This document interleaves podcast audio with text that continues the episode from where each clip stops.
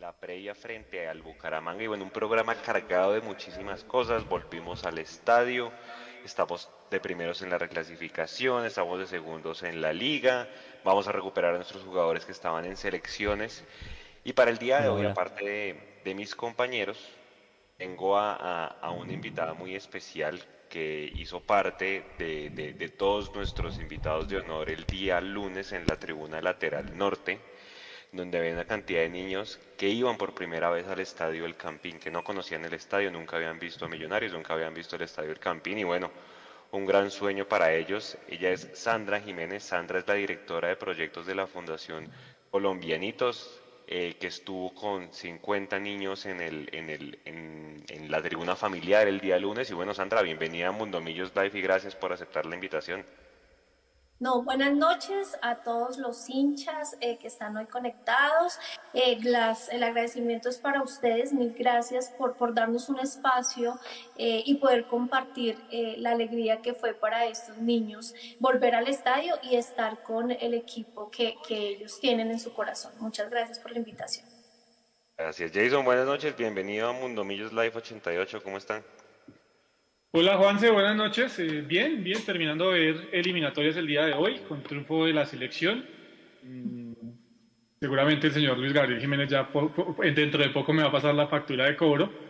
Pero bueno, eh, con la felicidad evidentemente de haber visto nuevamente a Millonarios el, día lunes como, como realmente sucedió, eh, en un partido en donde Millonarios pues no mostró lo que queríamos realmente o lo que esperábamos todos los hinchas, pero donde afortunadamente se consiguieron los tres puntos y donde pues hubo una iniciativa muy bonita pues, de parte del club con la fundación para que muchos niños disfrutaran de algo que parece muy fácil, pero que definitivamente eh, tiene su complejidad a la hora de, poderlo lograr, Don Mechu, buenas noches, bienvenido a, este Mundo Millos Live y bueno, ¿cómo le pareció a usted esta, esta iniciativa? Usted que estuvo allá en el estadio, estuvo muy cerca de, de Sandra y de los niños, bienvenido.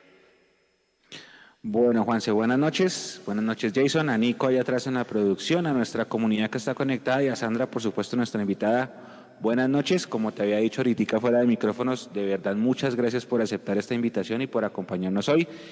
Y sí, fue una iniciativa muy bonita. De paso, también tengo que darle las gracias a Huguito y a Dani, que ellos hicieron la gestión también para tener a Sandra en este espacio, así que muchas gracias a todos. Y sí, fue un lindo gesto, el, trapo en la, en la tribuna familiar, las fotos que después nos llegaron, los niños ahí felices cantando. Hay una foto de los niños con, con el himno de Bogotá con la mano así extendida, o sea, es una foto muy conmovedora, ya la vamos a poner. Es una foto muy conmovedora y fue un gesto muy bonito. Ahorita Sandra nos va a contar los pormenores de esto, porque esto fue obra de, también de Millonarios y también hay que extender el agradecimiento a Millonarios porque Em, de mano de Salomón hicieron posible todo esto, pero no fue solamente la presencia de los niños en el estadio, sino hubo más cosas. Ahorita voy a dejar que Sandra misma lo, cuente, pero eh, gran gesto de Millonarios, gran gesto de Salomón Vitar, criticado por muchos hinchas por, el manejo del equipo femenino, entre otras cosas, pero que tiene eh, un gran gesto acá con, con, con, la Fundación Colombianitos para permitirlos entrar al estadio. Así que Sandra, de nuevo, muchas gracias por estar con nosotros esta noche. No, a ustedes nuevamente. Bueno, Sandra y Nico, pues en la parte técnica, hay que es el hombre encargado de todo esto de la magia, y bueno, ahí el encargado es de, mostrar las fotos de, de, los niños en este momento. Em, estamos, digamos, autorizados, Sandra, a, a, rodar las fotos sin problema, ¿cierto? Pues digamos que como son menores de edad, obviamente, pues tenemos que pedir el, el permiso necesario, pero listo. Nada, Sandra, primero pues Sí, ya que, pero, pero bueno, nada, igual, eso es lo importante, dejar la salvedad y bueno, qué, qué chévere volver a ver niños en el estadio. Millonarios, Jason, Mechu, Nico, acuérdense que en un tiempo, y me acuerdo mucho en la época de Ruso 2017, primer semestre más o menos, hacía mucho estas dinámicas, ¿no? De, de llevar y de acercar esas, esas, esas hinchadas jóvenes sobre todo de niños, pues para empezar a formar pues hinchas desde, desde pequeños. Sandra, cuéntale a la gente cómo nace esta iniciativa, cómo fue el acercamiento para que eso se hiciera posible. Ok, bueno, eh, la Fundación Colombianitos es una fundación que tiene una trayectoria de 20 años y eh, su objetivo central es que utilice el deporte para transformar vidas y para eh, hacer toda una construcción de tejido social. Eh, nosotros eh, utilizamos principalmente el fútbol, pues porque es el deporte como que más conocido y que convoca tanto a niños y a niñas. Y a través del deporte, pues desarrollamos todo un tema de habilidades para la vida y competencias ciudadanas en nuestros niños y niñas. Nuestro programa es, inició en Ciudad Bolívar. Nosotros tenemos eh, todo el programa en el Guabal. Eh, esta parte de Guabal en Ciudad Bolívar ya es la zona rural, es la más alta donde eh, podemos llegar y ahí estamos atendiendo a 300 niños, pues en condiciones súper vulnerables. Allí tenemos prácticas del deporte de fútbol y a través de allí pues hacemos todo un trabajo de formación humana para estos niños y niñas. Mm, eh, nosotros empezamos a tener un acercamiento pues con el equipo de millonarios, con Salomón que ha sido muy generoso con su equipo y ha tenido varias reuniones con nosotros. Ellos tuvieron una visita a nuestra sede de Ciudad Bolívar, compartieron con los niños, vivenciaron un poco el trabajo que nosotros hacemos, eh, llevaron balones, eh, compartimos un refrigerio y desde ahí ellos quedaron muy enamorados del proyecto que hace Colombianitos y todo lo que hacemos por estos niños como una forma, pues uno, de que optimicen su tiempo libre, eh, de que se reactiven a, la, a, las actividades con todo esto que nos ha traído la pandemia. Aún nosotros en pandemia seguimos trabajando, hicimos todo nuestro trabajo online y virtual desde lo que podía y todas las deficiencias que teníamos de internet, entonces siempre tuvimos contacto con ellos. Entonces ellos se enamoran, se enamoran de nuestro programa eh, y seguimos en constantes reuniones mirando cómo podemos unir tanto el equipo Millonarios como a todas sus hinchas a esta causa tan noble y a todo el trabajo que hace Colombianitos por nuestros niños y niñas. Y nos hace la invitación, digamos, fue una gran emoción cuando a la dirección ejecutiva dirigida por la doctora Gladys San Miguel llega la invitación de que podemos llevar un grupo de niños que sueñen por ir al estadio. Entonces, pues desde ahí ya fue emoción, no solo para los niños, sino también para toda la parte administrativa, para todos los hinchas que hay allá en la fundación. Eh, entonces fue una emoción, fue una emoción para todos, desde decir que teníamos 40 cupos o 50 con sus acompañantes, queríamos más porque todos querían ir, en la oficina también, entonces como la alegría uno de ver a su equipo, dos de volver al estadio después de tanto tiempo y pues no creo que la motivación más grande es llevar a niños que jamás soñaron, eh, o sea, que jamás pensaron ir al estadio, que no habían pasado ni por la 30 a decir ese es el estadio y pues mucho más ver a su equipo. Eran niños que teníamos desde 6 años, entonces fue toda una logística porque es que Ciudad Bolívar y el Guabal queda bien allá, hay que primero bajar en un colectivo, después hay que coger el metro cable eh, y allí ya había un bus eh, que los estaba esperando para poderlos acercar al, al. Entonces fue una experiencia muy linda, fue escuchar a los niños, ya vamos a llegar, ya vamos a llegar, ya vamos a llegar, llegar y a qué vamos a entrar, y a qué vamos a entrar, y a qué vamos a entrar, y pues tener el control de 40 niños tan chiquis, desde los 6 añitos hasta los 12, pues era toda una logística de cogerse de la mano, de pase, creo que fue la sensación para todos los que estaban en el estadio, ver a esos niños tan chiquitos que iban con su EOE, que iban con su porra, y pues cuando ya entraron al estadio era muy difícil que ellos caminaran porque apenas entran, lo primero que les impacta es ver esa cancha grande, verde, entonces ellos quedaron como paralizados y era, por favor avancemos, por favor avancemos, y ellos no lo creían, digamos, era una alegría de decir y cuando salen, lo que tú dices del himno, que ahí se ve en la imagen que están colocando, eh, yo creo que personalmente... Eh, y, las personas que estuvimos en el estadio, el cantar ese himno de Bogotá era como si hacía miles de años no lo cantábamos. Ese Bogotá, Bogotá se escuchó del corazón y esos niños lo sentían. Entonces, no, yo veo esa foto que coloca de la tribuna y ratifica que hago en una fundación detrás de un escritorio haciendo tantas cosas por mis colombianitos. Entonces, no, gracias millonarios, gracias a Lomone y a todo su equipo porque hizo el sueño realidad de todos estos chiquitines eh, y muchos es y yo cuando voy, yo cuando voy. Entonces pues esperamos que se vuelva a repetir y muchos niños cumplan más el sueño de ver a su equipo que adoran y, y pues de estar en el estadio. Jason, pregunta para Sandra. Eh, a Sandra, mm, pues ya nos explica, digamos, un poco lo que fue el contexto de este tema de, de, la, de la, asistencia de estos niños, eh, afortunadamente, al Estadio del Campín, cumpliendo sueños, porque evidentemente uno habla de Ciudad Bolívar y con todo esto que le venden a uno de que ya es una ciudad integrada y que gracias a Transmilenio y al transporte, pues ya las brechas se han disminuido, pero eso resulta no siendo tan cierto realmente. cuando uno mira un barrio como el, Guabal, como el Guabal, que entiendo yo es la última parte de Ciudad Bolívar, eh, Sandra, en donde definitivamente hay situaciones bastante complejas en cuanto al tema social y económico para, para estos niños. Yo quisiera que nos contara un poco qué es el entorno realmente del Guabal para que la gente dimensione un poco realmente eh, qué significa para estos niños poder asistir al estadio, porque es que se dice muy fácil para los que lo hacemos cada ocho días cuando tenemos la posibilidad, pero para estas personas realmente sí es todo un reto, Sandra, y quisiera que nos contara un poco más el contexto de lo que es el barrio del Guabal. Sí, bueno, en el sector Guabal es considerada, como se les mencionaba, un poco ya la zona rural eh, de Ciudad Bolívar. Mm, hay estratos que, pues es que eso ya es cero, no alcanza a ser ni uno. Eh, sus condiciones económicas, pues son, pues muy, muy bajas. Eh, las familias son muy disfuncionales, muchos de padres separados, muchos niños que están solos porque los padres salen pues a buscar su trabajo. Eh, en el tema de pandemia, y esto ha dejado un hueco a nivel académico muy grande, pues porque los niños no podían conectarse a sus clases eh, un poco desde lo que hacíamos de Fundación Colombianitos a veces era cargar las tarjetas de los celulares de sus padres, pero los padres tampoco estaban con el celular porque ellos estaban aún en pandemia tratando de buscar algo del sustento. Eh, para nosotros a veces es muy triste llegar y preguntarle a los niños cuántos años tienen, 10, y por qué no sabes leer y en qué curso vas en tercero. Y no sé, pero ¿cómo que vas en tercero? Pues claro, un año de pandemia y el otro que casi fue mitad y el, y el colegio lo que hizo fue aprobó y aprobó. Y uno le dice, ¿qué guías te mandaban? Eran bolas y palos. Pues uno decía, claro, pues evidentemente hoy tienes 10 años, no sabes leer y dices que estás en tercero o en cuarto de primaria. Entonces hay una dificultad muy grande, eh, digamos, en sus procesos académicos, es grandísimo lo que se ve. El tema del sedentarismo, pues es mortal, porque aunque teníamos encuentros en vivo en pandemia, no todos se conectaban. Eh, mm, son niños que están solos en casa, eh, cuando no van al colegio están solos en casa y pues en un sector donde hay pandillismo, donde hay consumo de sustancias, pues son niños que están en riesgo a que entren a todas estas actividades ilícitas que están en el sector. Entonces, pues la cancha del Guabal es la mejor opción para estar allá. Totalmente invitados, me gustaría que fueran para que se dieran cuenta que no importa si llueve, el frío que hace es terrible. Son niños que llegan con su camisetica, su pantaloneta y están helados del frío esperando su entrenamiento.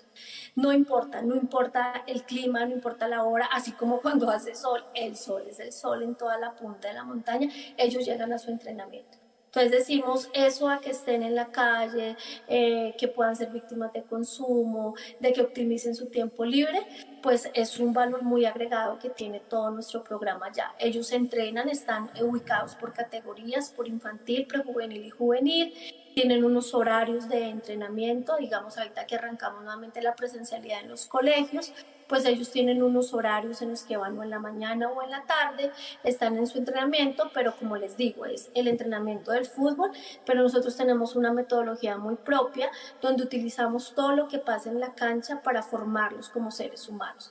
Entonces el trato de la palabra, de la comunicación, del manejo de las emociones y siempre les decimos lo que pasó aquí en este partido o en esta cancha, lo que pasa en la vida real.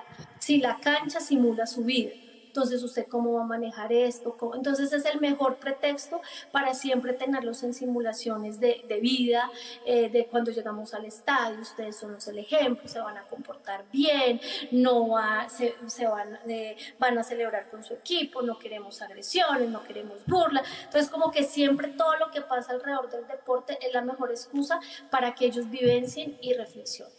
Adicional, hacemos un trabajo con las familias, las invitamos a talleres, hay un trabajo con un pedagogo que a veces se une en universidades con prácticas para ayudarlos a fortalecer en sus temas de matemáticas, de lectoescritura, pero pues a veces nos quedamos cortos porque son casi 300 niños y cerramos inscripciones, pues porque muchos más, muchos niños llegarían más.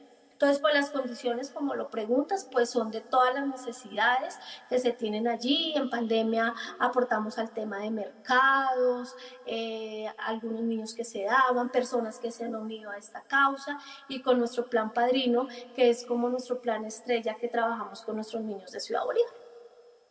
¿Me he hecho alguna pregunta para Sandra? Sí, sí, sí, sí, sí, sí. Eh, ahí te estaba escuchando atentamente y al mismo tiempo estoy leyendo el chat Entonces ya de una está preguntando Diego Heredia, que es, él, él, dice, yo soy realizador audiovisual, estoy dispuesto a colaborar, ¿cómo podemos documentar la labor de la fundación? Bueno, nosotros, digamos, tenemos un, un, equipo de la fundación, pero totalmente eh, bienvenido, pues, eso son a lo que nosotros le llamamos voluntarios uh -huh. eh, al trabajo que hacemos. Tenemos nuestro equipo de, de, comunicaciones, que para nosotros es un orgullo decir que un integrante de él es un ex colombianito. Quien hace todo el trabajo audiovisual es Brian Hernández. Él desde pequeño iba a las canchas del Guabal y Colombianitos fue su inspiración para decir yo quiero hacer muchas cosas diferentes a lo que pasa en nuestro bar. Entonces aprovecho un poco eh, eso que dicen, pues porque, y también nuestro entrenador Jorge Acevedo, también es ex colombianito desde, desde muy pequeño, 6, 9 años, puede ser que me equivoque en la edad, pero desde muy pequeño, también estuvo en las canchas y él decía, yo quiero irme por el deporte y fue una inspiración colombianitos para transformar su vida. Entonces, eh, pues mi correo es dirección de proyectos arroba colombianitos.org y allí pues me pueden escribir y organizamos cómo poder hacer un voluntariado. Nosotros tenemos muchas actividades, ahorita viene la celebración del niño en octubre, le celebramos la Navidad, eh, hubiese sido por ejemplo chévere cuando fue Salomón y su equipo de comunicaciones haber hecho un trabajo con algunos hinchas y pues ahí está el voluntariado. Entonces digamos como que cuando ya se empiezan a unir todas estas personas, pues siempre necesitamos manos para poder ayudar a los niños y a las niñas de, de Ciudad Bolívar y de todo Colombia, porque nosotros tenemos proyectos no solo en Bogotá, estamos en Tumaco, estamos en Musos, a lugares donde nadie llega, estamos en Musos, sí, estamos en sí, sí, Providencia. Sí. Estamos en Puerto Tejada, una zona de violencia grandísima, de pandillismo. Estamos en Barbosa, Antioquia, estamos en El Meta, estamos en Atebaida, Quindío. Entonces, no, estamos en muchos lugares y yo creo que allá hinchas de millonarios, parece como que en todo Colombia uno encuentra a alguien de millonarios. Entonces, la invitación no es solo para, para Ciudad Bolívar, que es donde estamos, está nuestra casa, sino tenemos muchas necesidades de nuestros niños a nivel nacional. Listo, esa iba a ser la otra pregunta. Espérame, espérame, Juanse, porque es que acá tengo a Arevalo Gabo, o sea, Gabriel desde Twitch, nuestro, nuestro corresponsal en Ibagué. Tengo a Andrés Castro, eh, perdón, Andrés García en los Estados Unidos y tengo a Pedro Sánchez en Boyacá. Y los tres coinciden con la misma pregunta. Listo, ¿cómo se puede colaborar desde afuera de Bogotá? Aparte de esos voluntariados, por ejemplo, Andrés que está en Estados Unidos, ¿qué posibilidades tienen ellos de colaborar? Ok, nosotros tenemos un programa que se llama Plan Padrino este programa Plan Padrino busca, uno se puede unir de tres formas al Plan Padrino. Uno, a través de las donaciones. Hay una donación desde un monto mínimo de 50 mil pesos hasta el monto que deseen. Y este monto lo que hace es para apoyar los programas principalmente que tenemos en Ciudad Bolívar, que es que ellos puedan participar de nuestros entrenamientos, que puedan participar de los espacios pedagógicos, un poco lo que les mencioné. Entonces, estos recursos se van para poder ampliar la, la cobertura y que más niños participen. Otro es que yo... Espérame, espérame. Asignar... Espérame, espérame, espérame. Pausa, pausa. Si a la gente quiere hacer esa donación, ¿cómo lo puede hacer? Eh, entran a nuestra página, a fundación.colombianitos, ahí está el link de Plan Padrino y ahí están las formas en las que pueden pagar, por, digamos, para la persona de Estados Unidos, por PayPal, ahí está por Bancolombia, digamos, ahí hay muchas opciones en las que la persona puede entrar y hace eh, esa donación eh, desde 50 mil pesos hasta el monto que ustedes deseen. Y eso es para a, apalancar todo lo que hacemos en Ciudad Bolívar, todo lo que hacemos. Listo. Eh, la Dale. otra forma en la que se puede unir es coger un niño, o sea, un niño o una niña. Yo, por ejemplo, yo soy madrina de Mafe, una niña de 10 años que está en Ciudad Bolívar, eh, y doy una cuota mensual de 100 mil pesos. ¿En qué se convierte esos 100 mil pesos para Mafe? Eh, ella tiene un mercado mensual, ella recibe su uniforme de colegio, ella recibió su regalo de cumpleaños, ahorita va a recibir su celebración de Halloween, va a recibir su regalo de Navidad y pertenece a todas las actividades que ya les mencioné en el programa Plan Padrino. Eh, tengo comunicación, no, no, es porque sea de la fundación, eh, pero por ejemplo, todo el que quiera padrinar o tener un niño a su cargo puede tener una comunicación directa siempre y cuando sea a través de la fundación, pues por ser menores de edad, eh, pero nosotros les mandamos fotos de cuando recibieron el mercado, ahorita estamos preparando, por ejemplo, el mes de la, del amor y la amistad y les vamos a mandar una esquela y un dibujo que sus, sus niños le están haciendo a su padrino, ellos les mandan cartas, les mandan videos, eh, ellos también les mandan respuesta a sus padrinos de agradecimiento, se presentan, les cuentan qué les gusta, qué sueños tienen y, bueno, eh, nosotros tenemos una lista de muchos niños que están buscando un padrino. Hay personas que me dicen, ¿y yo puedo elegir? Claro que puedo elegir. Nosotros tenemos toda una ficha donde yo les mando y ahí dice, hola, yo soy Jennifer, tengo tantos años, eh, me gusta el arroz con pollo, eh, me gusta el fútbol así, mi sueño es ser veterinario. Entonces como que uno busca el niño y dice, yo quiero este niño.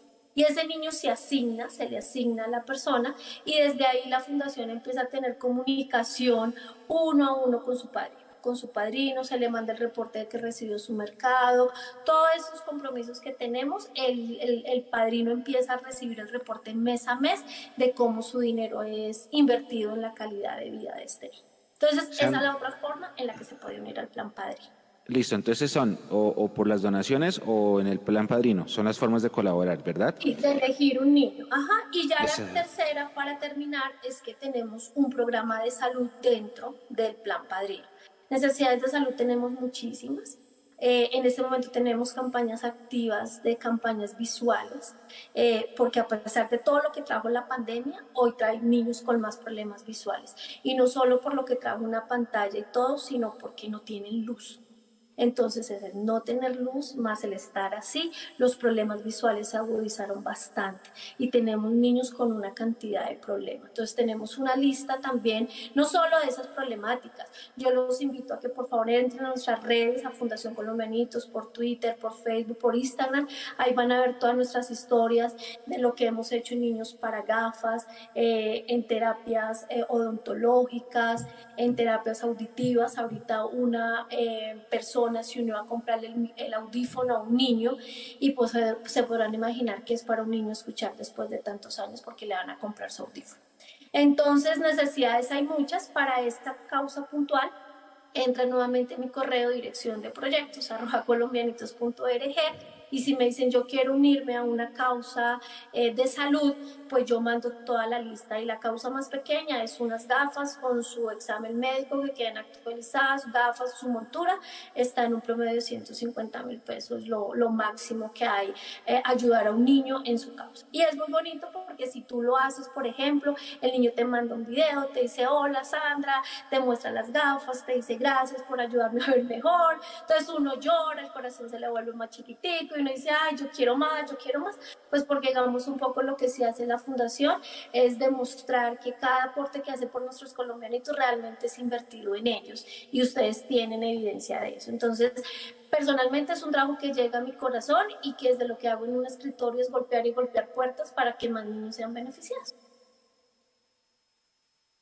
Sandra, ¿cómo fue la elección de los 50 que iban a ir? Porque me imagino que eso quería ir todo el mundo, todos los niños, y qué rifa, ¿cómo hicieron? No, no, nosotros tenemos nuestro coordinador que se llama Germana Mortegui. Él lleva muchos años con la fundación y conoce muy bien a la población de Ciudad Bolívar. Eh, siempre tenemos ayudas. Hace poco se unió Plaza de las Américas y nos dio, por ejemplo, cupos para llevar a los niños a Mundo Aventura. Entonces también todos quieren ir porque nunca han ido a Mundo Aventura. Entonces es otro sueño cumplido, pero no todos se pueden llevar a todo lo que nos dan. Entonces digamos, Germán un poco es de su criterio, él tiene criterios no al niño juicioso, ¿sí? Porque nosotros entendemos que si le sigamos dando privilegios al niño juicioso, se nos queda el niño que necesita amor, abrazos y oportunidades. Pero si el niño que se le ve el interés, que va a nuestros encuentros, que no falta, que se le ve ese cambio, ese es el niño que Germán dice, nunca me falta los entrenos, llueve, haga frío, tenga hambre, siempre está acá. Ha cambiado en su actitud, en su forma, en escuchar, en su respeto, en pedir disculpas y él los tiene muy bien referenciados a sus 30, 300 hijos. Entonces él dice, tú ya fuiste a esta, ahora vas tú, tú vas aquí, tú vas allá. Y pues obviamente siempre quieren más, pero ¿por qué, profe, solo 40? ¿Pero por qué? Y mi hijo, y mi hijo, y mi hija, y, y por qué tan poquito, y por qué. Entonces como que tratamos de decirles que, que a medida que llega, para la próxima será la oportunidad, y ellos Colombianos está muy posicionado allí en, en, el Guabal y ellos saben que en cualquier momento, pero fue muy difícil, muy difícil, apasionados por sus millonarios, por sus hinchas, se saben los nombres, gritan, en fin, pero, pero esperamos que llegue otra oportunidad para poder llevar otro grupo de niños y ir rotando ese, esa posibilidad de que vayan al estadio y que estén con su equipo. Perfecto, súper. Y bueno, ¿y cuáles fueron las reacciones cuando, cuando salieron? Mejor dicho, después de haber conocido el estadio? Eh, pues no querían irse. Mm, creo que nos tocó salirnos 15 minutos antes y ahí ya empezaban los problemas, pues porque eran ya muy pequeños, no queríamos que estuviera la multitud. Entonces, pero no, por favor, profe, pero profe, no, pero profe, pero profe, pero profe, toca por seguridad. Entonces, como que, ay, no, ya, pero como tan rápido, eh, como con más ¿sí? Yo creo que todos los hinchas acá como que con más, como, como que más goles, como que se quedaron contenidos de, de querer gritar más, eh, felices, ellos saben los nombres de, de, todos, lastimosamente yo no me lo sé, pero ellos ahí me daban clases, hay unas fotos súper lindas que, que, que si las tienen ahí les agradecería, empezaron a hacer tubitos con papel, eh, y a mostrarme los jugadores. Entonces yo me ponían el tubito de papel y ellos lo colocan y decían, pero mira que es que sí se ve mejor, se ve mejor. Y claro, uno miraba y yo les decía, ¿es en serio? Hace magia. Se ve mejor, mira, este es tal, este es tal. Pero claro, cuando gritaban por estar jugando con el tubito de papel decían, ¡ay! Y fue gol ay no, pues yo no sé si fue gol o no. Entonces también como el afán de querer ver más cerca todo lo que pasaba en esa cancha. Y no, yo creo que las alegrías, las fotos dicen muchísimas cosas, eh, los mismos hinchas que estaban allí en el estadio, la verdad era como ver todos esos chiquitos gritando como, ay, tan lindos qué bonito que los niños hayan vuelto al estadio. Entonces creo que fue muy bonito, fue de verdad de inicio a fin, con toda la responsabilidad que implica llevar pues 50 personas desde donde vienen a la hora que era. Eh, sí, entonces creo que fue un reto, pero pues eso es lo que hace Colombianitos, hacer algo como su nombre lo dice por nuestros colombianitos y, y colombianitas de todo, de todo, de todo lugar. Entonces, pues nada, yo la invitación es a que se unan, de verdad necesitamos muchos corazones eh, que crean en que los niños y las niñas necesitan nuevas oportunidades y de verdad la necesitan desde poder ver bien, que parece absurdo, pero no dice necesitan desde ver bien hasta eh, poder ir a un lugar eh, donde ellos pensaron que jamás iban a ir, es ver caras hasta en tristeza y decir, yo sé que jamás voy a volver a, volver al estadio, eso es triste. Porque uno dice, ¿cómo que no vas a volver? Claro que vas a poder volver. Porque ellos ven que es como una oportunidad única y que no la hay más. Entonces, como que hay que aprovecharla al máximo. Y si tú me vas a sacar 15 minutos antes, ¿cómo me haces eso, profe? O sea, eso tú no lo puedes hacer porque es que no voy a volver jamás. Sí, entonces, como que uno dice, no, no, no, si van a volver, algo así, van a más no te preocupes, pero tenemos que salir, la seguridad, el bus, a qué horas vas a llegar hasta tu casa, eh, y bueno, entonces como que es entre, entre la felicidad del niño y el no querer, eh, pero bueno, lo logramos y sé que vienen cosas más, muy grandes, sé que con Salomón y su equipo de comunicaciones y mercadeo que está haciendo, se va a unir a esta causa que, que, que de verdad nos enorgullece, es una fundación de 20 años, entonces creo que, que con, con, criterio y pertinencia sabemos lo que hacemos por nuestros niños. Entonces, pues no, a ustedes los invito, los invito. Espero que mi correo mañana esté lleno de solicitudes para mis niños. Eso me haría muy feliz y a ellos muchísimos más. Garantía total que ustedes tienen comunicación de cada aporte y cada ayuda que hacen por los niños, porque es un compromiso que tenemos con el que nos genera una ayuda. Sandra, eh, acá, está, acá me, está, me está diciendo Huguito, yo tenía una, una, duda y la hice por interno, ¿no? Ahora que estabas contando la historia de los niños en la tribuna, entonces hice la pregunta ahí por interno. Y me confirmaron que sí, que nosotros entregamos un magazine, el magazine Mundo Millos, y que los niños recibieron el magazine. Acá Hugo me está confirmando que sí, que él entregó algunos magazines. Eh, qué bonito porque eh, para esos niños que iban por primera vez, que no conocían, eh, eso sirve de un buen recuerdo, se lo pueden llevar, tenía pasatiempos, todo, pueden leer, hay historias muy bonitas, las lecturas de la, del magazine, entonces me, gustó mucho eso. Lo que sí no me gustó es que ese era el partido perfecto para poder estar tomando nosotros fotos abajo, pues como sabes, nosotros no podemos tomar fotos abajo por un tema de regulación y, era la oportunidad perfecta para ir a esa tribuna familiar y eh, obturar esas cámaras a más no poder para sacar una galería bien bonita. Lástima. Esto sí es eh, de esos días que uno dice, hombre, sí, está bien que, que, vamos poquito a poquito volviendo del tema de la, de la pandemia, pero sí hace falta la fotografía abajo porque es que no solamente las fotos de cancha, las fotos de cancha son importantes, pero mira lo, mira lo que nos perdimos en Menos mal ustedes sacaron el material fotográfico, porque, porque fue, fue una bonita forma de retratar un evento, pues para ustedes es histórico y, y, para los niños también, o sea, imagínate cuando vayan creciendo que digan, oigan, cuando yo fui al Campín la primera vez, que le ganamos a Patriotas un lunes por la noche, no sé qué, qué bonito, y bueno, menos mal se llevaron el magazine. Tengo dos preguntas. La primera, eh, me dice acá también Huguito, eh, dígame Nico. Ojo que hay un, hay un super chat de Andrés García que hace una propuesta. Entonces, porfa, que para Dice acá, Andrés, sí, gracias Andrés por la donación. Dice, los que pueden, propongo un programa de matching, personas que donen a colombianitos. Yo hago la misma hasta que se llegue a un millón de pesos, hasta el final del mes. Eh, Uf, sería buenísimo. Yo, yo colaboro, yo, yo, yo por mi parte colaboro, eh, me uno a la Ahí causa. debajo dice, espero que me entiendan, que el Mecho ayude a explicar, porque yo tampoco sé qué, qué, qué son matching. matching. debe ser como recolectar entre todos, ¿no? No sé, me imagino que es eso. Matching debe ser eso, ¿no? Recolectar entre todos para como una, un fondo común. Así es. Y aquí Dani me confirma que sí hay magazine. Eh, no, te iba a decir, esto, esto acá me dicen por interno que lo fundó Ángela Patricia Janiot, ¿no? Janiot, no sé cómo se dice. Sí, es nuestra periodista eh, que hoy está en Estados Unidos. Eh, la fundación, ella la empieza a fundar con varios socios hay unos fundadores que son unos prestigiosos colombianos que hoy ya no están aquí en nuestro país, por eso el nombre de colombianitos. Entonces, cuando ellos deciden montar la fundación, es pensar en que ellos ya no están en su país, pero que deben eh, dar una contribución a que nuestros colombianitos tengan mejores oportunidades. Entonces, hoy nuestra fundadora y presidente de la Junta es Ángela Patricia Llaniot. Eh, solo tenemos tres miembros que están aquí en Colombia y los otros miembros de Junta, todos están en Estados Unidos.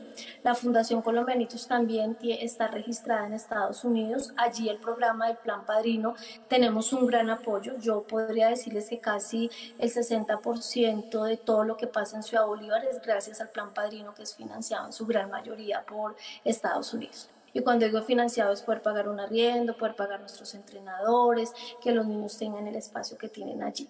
Y es por el plan padrino que, que se da allá y nosotros pues ya lo alimentamos aquí con los aliados, con lo que se hace, con plan padrino. Y pues bueno, a medida que vamos teniendo más aportes, pues vamos permitiendo que más niños se inscriban. Entonces sí es la de nuestra Ángela Patricia Yanis. Sí, y la otra que te iba a comentar es que a mí me, me comentaron que eh, Hansel Zapata fue un ah, colombianito. Sí, señor. Hansel Zapata y también un, un, muchacho que se llama Kevin Saucedo, que él alcanzó, ¿cierto Jason? Él alcanzó a trabajar con el primer equipo, ¿verdad? Sé que fue campeón sub-20, pero no sé si alcanzó, creo que se alcanzó, ¿cierto?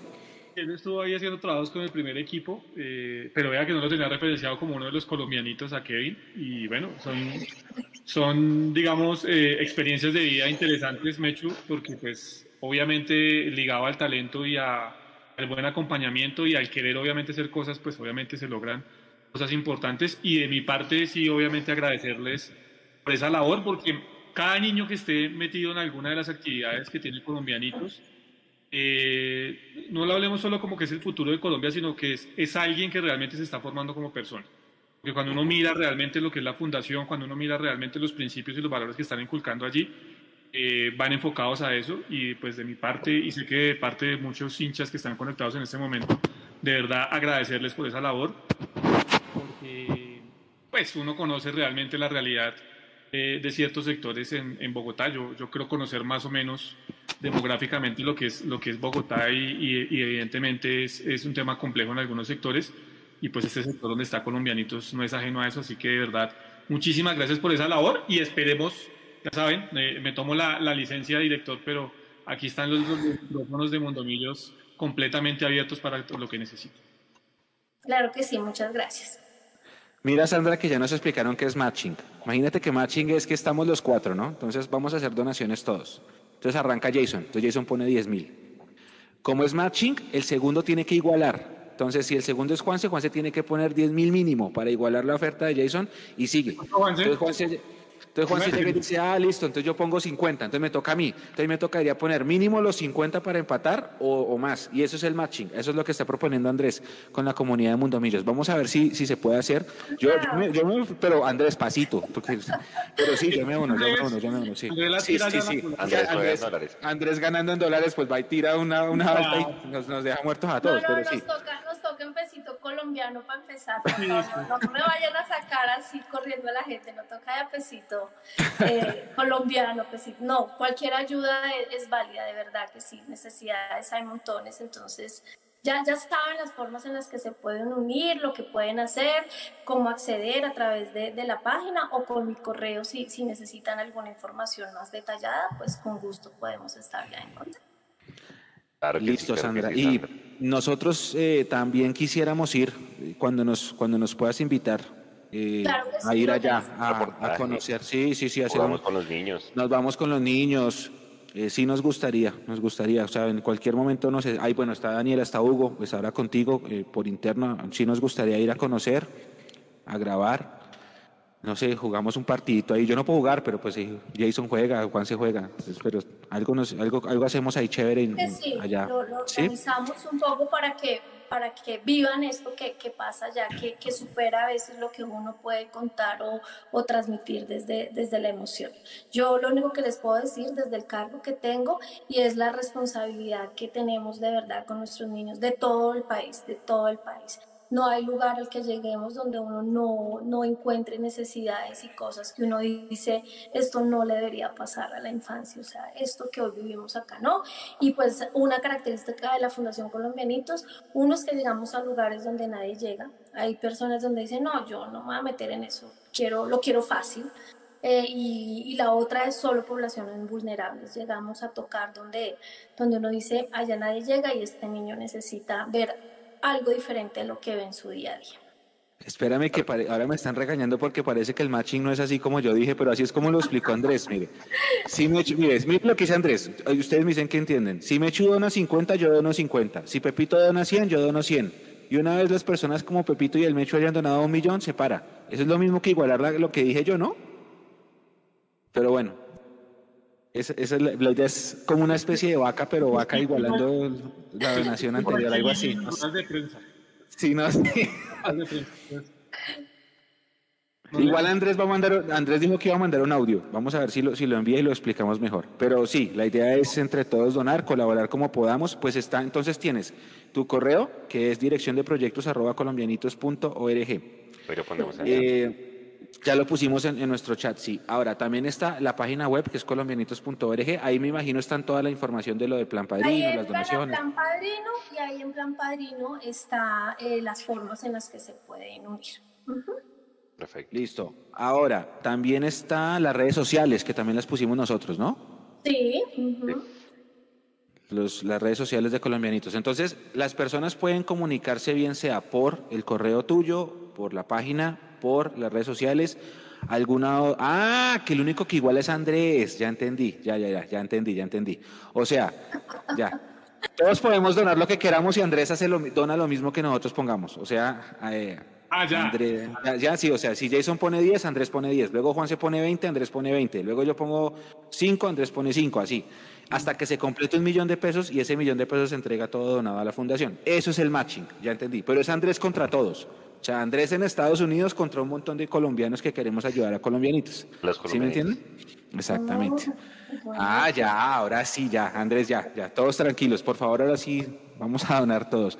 Eh, sí, ya Sandra, sí, ya después de eso como que... Por favor, que se concrete, sí, o sea, ya entendimos que se concrete, por favor. bueno, eh, listo, acá sí hay mucha gente conectada. Me imagino que la gente, este programa se escucha después en diferido por Spotify, se escucha por Apple, se puede escuchar también por YouTube en diferido. Ahorita estamos en vivo, pero pues la gente, mucha gente, digamos, ahorita duerme, pero mañana lo escucha. Así que ojalá este mensaje nos ayude y te ayude a ustedes, también a colombianitos, a que mucha más gente se, se una a estas causas y, y le sigan aportando. Eh, antes de que, de que cierres, si quieres, eh, ha habido ahí en el comunicado yo leía de proyectos con empresas muy grandes, ¿no? Coca-Cola, Ecopetrol, y esos proyectos en que han consistido, más o menos como para tener una idea de qué se podría hacer, digamos, también para los empresarios.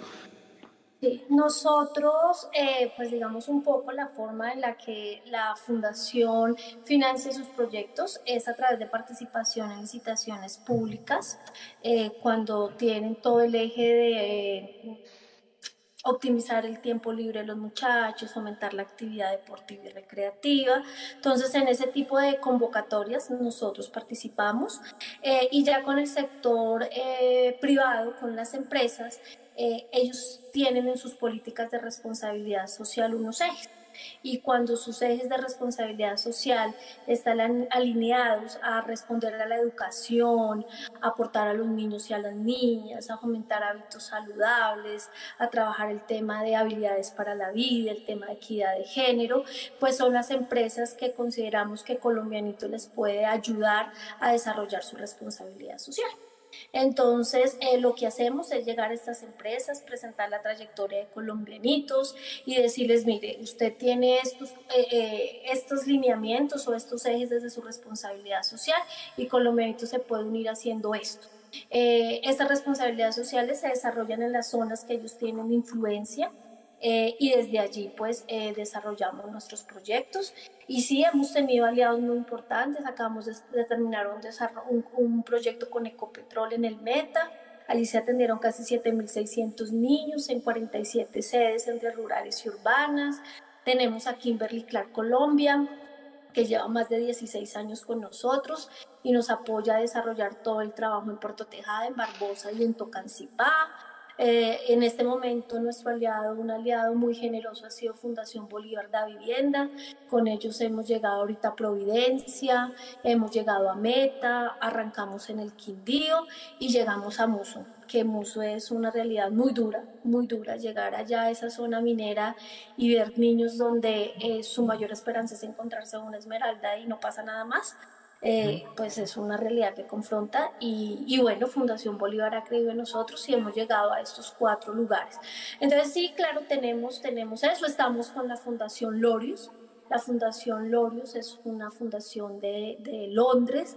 Eh, nosotros fuimos nominados al premio Lorius así como han nominado deportistas Lorios, ellos también financian, ellos también nominan fundaciones eh, y es como si fuéramos el Oscar, el Lorios es como si fuera el Oscar del deporte. Lorios financia más de 150 fundaciones a nivel mundial eh, y nosotros quedamos nominados con, un, con una fundación de Alemania y con una fundación de Kenia. Lastimosamente nos ganó Alemania, pero quedar entre tres, quedar nominados entre 150 fundaciones del mundo es un orgullo para nosotros. Y nos nominaron por el proyecto que es donde trabajamos con el rugby para fomentar todo el tema de equidad de género. Entonces tenemos todo un trabajo donde a los colegios les enseñamos a niños y a niñas a practicar el rugby y a reflexionar sobre el tema de violencia de género, estereotipos eh, masculinidades, el tema de igualdad y ese proyecto hizo que fuéramos nominados. Entonces tenemos muchos aliados, muchos aliados, eh, desde empresas, el sector público, hemos estado con la Secretaría de Educación, con el Ministerio de Educación, con empresas, eh, con personas naturales. Sí, yo creo que muchas personas se, se unen a, a esta gran causa. Entonces, pues claro, la empresa también es un aliado importante porque nos permite hacer proyectos a largo aliento eh, y poder acompañar por más tiempo a nuestros niños. Hemos estado en Boyacá con las heridas Paz del Río, o sea, hemos estado en muchos, en muchos lugares eh, desarrollando nuestra, nuestra metodología y lo que hace Colombianos.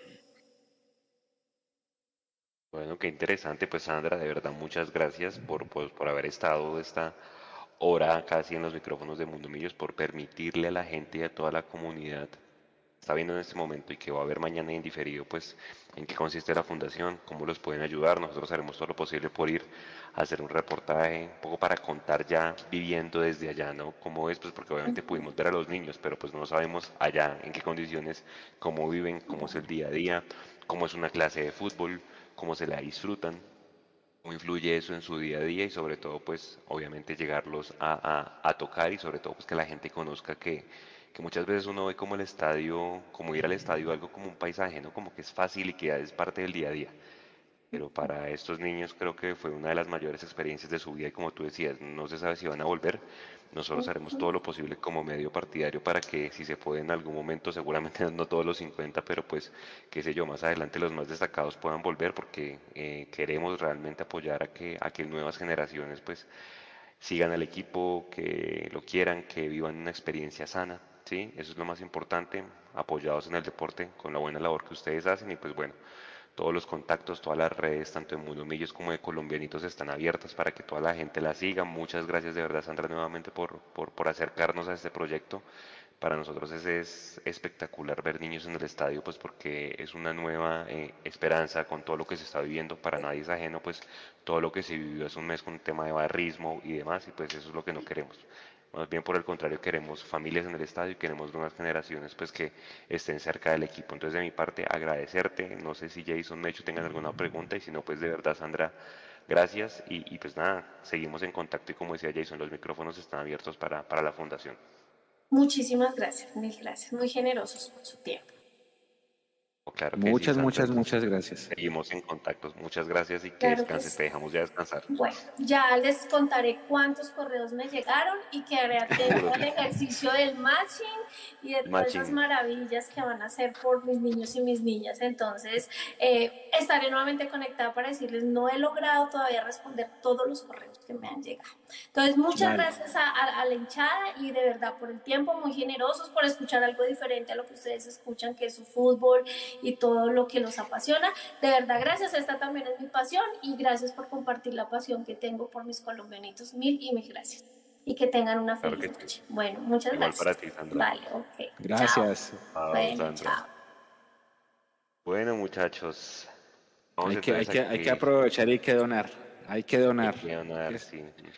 Sí, oye, y también hay que decirle a Salomón que buena, buena labor de Salomón. O sea, a, Salomón se le ha dado duro hemos dicho, cuando tocó, pero en este caso hay que sacarle el sombrero y palmas para Salomón. Esa es una labor bonita. Eso es hacer hinchada. eso es hacer hinchada. y eso sabe qué es, Mechus, rescatar los valores del club. Mm. Porque esto realmente es rescatar los valores del club. Eh, entonces, cuando las cosas se hacen bien y se tienen iniciativas importantes como estas, porque es que mucha gente quizá no lo dimensiona realmente. 50 niños y muchos dicen, ah, pero tanto escándalo por 50 niños que fueron al estadio pero realmente eh, las condiciones en las cuales ellos viven y las posibilidades, digamos, de, adquisición para, para, poder asistir a un evento como estos, pues no es fácil para ellos. Lo que decía Juan es verdad. Para nosotros quizás ya sea un paisaje y no lo es tan así muchas veces porque pues eh, nosotros también tenemos nuestras situaciones complejas a nivel económico.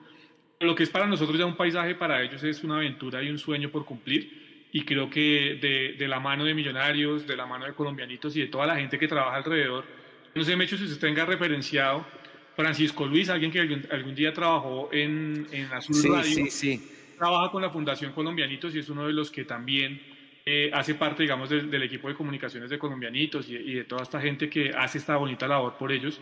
Así que para Francisco Luis, para Sandra y para todos los que hacen parte de, obviamente, de la Fundación, pues eh, de mi parte un abrazo grandísimo y reiterar que las puertas siempre están abiertas acá en Mundo Michos.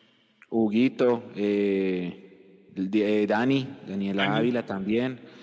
Eh, gracias, sí, es un gran trabajo, es un gran trabajo, la verdad. Y sí, esto es hacer hinchada. ahorita estaba mirando una publicación de hace cuatro años en donde le preguntaba a alguien de, logística de Millos, oye, ¿cuánta gente entró al estadio hoy? Me dijo 3.197, en 2017, que fue el, año del campeonato. 3.000 personas nomás. Eh, el lunes entraron al estadio 17 mil. Yo voy a decir 17 mil, puede ser un poquito más, me imagino porque es como la mitad del, 50% del aforo. Y, y qué, y, pues imagínese, o sea, usted va al estadio, hace mucho la gente no va al estadio, es su primera vez, lo ponen en la tribuna que era eh, la de la barra, que es histórica de la barra, ¿sí? Ve ese marco del estadio súper lleno, así todo pintado de azul bonito. Los cantos no, porque cada barra canta lo mismo, como dijo Juan Seno, era un festival de rock al parque, tres bandas distintas en, el cartel. Pero, pero bueno, eh, los ruidos y todo, y, bueno, el, aliento, no sé, los aplausos, el himno de Bogotá, es que a mí la foto que me partió fue la de los niños así, o sea, o sea brutal. Esa experiencia es muy bonita y eso es hacer hinchada y menos mal ganamos, porque es que es diferente si hubiéramos perdido, ¿sí me entiende? Pero es que si usted va al estadio por primera vez, con eso que ustedes cuentan de lo difícil que es, y ve a su equipo ganar y tiene esa, esa aventura, ese, ese plan completo, pues esa experiencia. No, una locura, una locura. Esos niños debieron haber salido con, eh, tocarme el cielo con las manos. Brutal, brutal. Ojalá podamos estar allá. Es, que imagínese, me echo una más a la hora que llegaron. No, imagínese. Y se llevaron el magazine de Mundomillos. O sea, imagínense en unos años cuando cojan el, el, el magazine y digan, uy, hijo de madre, el magazine de Mundomillos. No, es fue el primer partido que yo fui. me dieron esto. Miren esto, por Dios. La nota de la selección, no sé qué. Miren esto, las estadísticas. No, la sabe que esas son cosas que marcan realmente. La gente, la gente de verdad, quizás no lo, no lo piense de esa forma, pero sí marcan. Y yo voy a contar, digamos, mi experiencia personal. A mí me pasó algo parecido, pero con el equipo de baloncesto de Piratas. No sé si ustedes se acuerdan cuando estaba la dichosa muñeca Camila acá en, Bogotá, ¿verdad? Que a mí me llevaron a esa muñeca, pero también nos llevaron a ver un entrenamiento de piratas de Bogotá que entrenaba ahí en el Palacio de los Deportes eh, en aquella época. Y para mí, teniendo, no sé, 7, 8 años, eh, conocer a José Tapias, el director técnico de, Piratas, y conocer a los jugadores que no tenía ni idea de quiénes eran, pero conocer a alguien que hacía deporte y que representaba eh, a la ciudad, eh, fue algo magnífico y es uno de los recuerdos que yo tengo. De hecho, creo que por ahí todavía tengo guardada la boleta del ingreso a Camila que me firmó José Tapia eh, en aquella vez. Entonces, creo que son momentos que realmente marcan la infancia de, las personas y esto que hubo el lunes en el Campín con estos 50 niños que pudieron asistir, seguramente va a ser eh, un marco para ellos decir, quiero seguir hacia adelante porque hay cosas más allá de mi barrio y más allá de Ciudad Bolívar que tengo que conocer.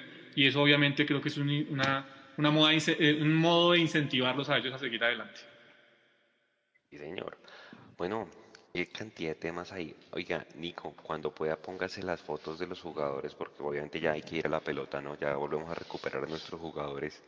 Yo pensaba que Reinaldo Rueda iba a poner a alguno, por lo menos Andrés Felipe Román, pero a la tribuna, ¿no? Borrados en Asunción y borrados hoy, Jason. Ay, vea, vea, la carita del señor director. Ya, no, no, no, eh, no, no, no, mire, yo, yo la verdad siempre he sido defensor del trabajo de Reinaldo Rueda y del trabajo cuando se hacen microciclos, o en este caso morfociclos. Y lo voy a seguir defendiendo, no por caprichoso, sino porque yo creo que sí es importante que se mire lo que hay acá adentro. Eh, y creo que Reinaldo lo hizo, lo, lo, lo ha hecho y hay que, obviamente, eh, decirle que lo está haciendo, pues que, que, a diferencia de otros que no dejaron nada, él está tratando de dejar algo de cara al futuro para las elecciones. Eh, dicho esto, yo sí creo que Reinaldo se equivocó en el tema porque si la intención de un morfociclo es hacer una tarea específica para un partido específico, pues lo más lógico era que los jugadores del medio local que jugaban en la altura hubiesen jugado en, en Bolivia, ¿sí? Y creo que desde ahí ya se... Yo creo que ninguno de nosotros pensaba Román iba a ser titular ni Ginás iban a ser titular en Barranquilla. Pero sí creíamos que tenían la posibilidad de hacerlo en La Paz. Más Román que Ginás, porque pues si miramos lo de Ginás, Ginás entró a último momento de la convocatoria. Entonces no sería lógico que fuera una de las principales piezas y claves para Reinaldo Rueda. Pero creo que sí se equivocó y producto de esa equivocación en Bolivia se terminó quedando el equipo y se terminó cediendo dos puntos importantes. Hoy tendrían a Colombia mucho más tranquilo en el tema de la tabla de posiciones. Eh, hoy está un poco más apretado y a eso súmele que también había jugadores que le habían podido aportar su parte en Paraguay, en Asunción, en ese partido frente a Paraguay, y tampoco los tuvo en cuenta.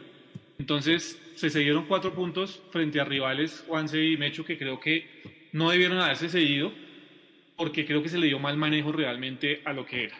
¿sí? Eh, no hubo la confianza necesaria. Si usted va con un proyecto, la clave del éxito del proyecto es que usted tenga confianza en ese proyecto. Y el proyecto o uno de los eh, ítems de este proyecto era tener en cuenta el fútbol colombiano, o este en cuenta el fútbol colombiano. Entonces hay que darle la posibilidad a esos jugadores y darle la confianza para que estén en el terreno de juego. Creo que se equivocó en ese aspecto. Yo espero que siga trabajando, porque yo entiendo la gente de Millonarios que está enojada porque no jugó ninguno de los dos, ni Ginás ni Román, y si no lo quitaron para un partido importante como el del día de lunes, que afortunadamente se ganó pero donde Millonarios no se vio bien porque tenía piezas clave por fuera de la, convocatoria. Pero eh, también hay que mirar contra quién se está compitiendo, ¿sí? Y hay que decirlo, Ginás no lleva ni 50 partidos de profesional eh, y el otro central que estaba hoy, Cuesta, por ejemplo, tiene 60 partidos a nivel europeo, ¿sí? Entonces, mm. ahí ya digamos que hay una marcada diferencia, ¿sí? eh, si uno compara lo de Daniel Muñoz, creo que es el lateral el que juega también en Bélgica, sí es Muñoz, ¿no, Juanse? Eh, pues el tipo lleva 60 partidos también con el Gen de Bélgica. Román hasta ahora está, eh, digamos, consolidando su carrera a nivel nacional con Millonarios y ya, digamos, está siendo observado a nivel del exterior, pero todavía no ha dado ese paso. Entonces yo creo que en esa desventaja iban ellos, sumando obviamente la experiencia de estar en la selección, pero sí haciendo énfasis en el error de Reinaldo Rueda porque hizo un trabajo específico para un partido específico que al final terminó cambiando completamente y se terminaron perdiendo los puntos.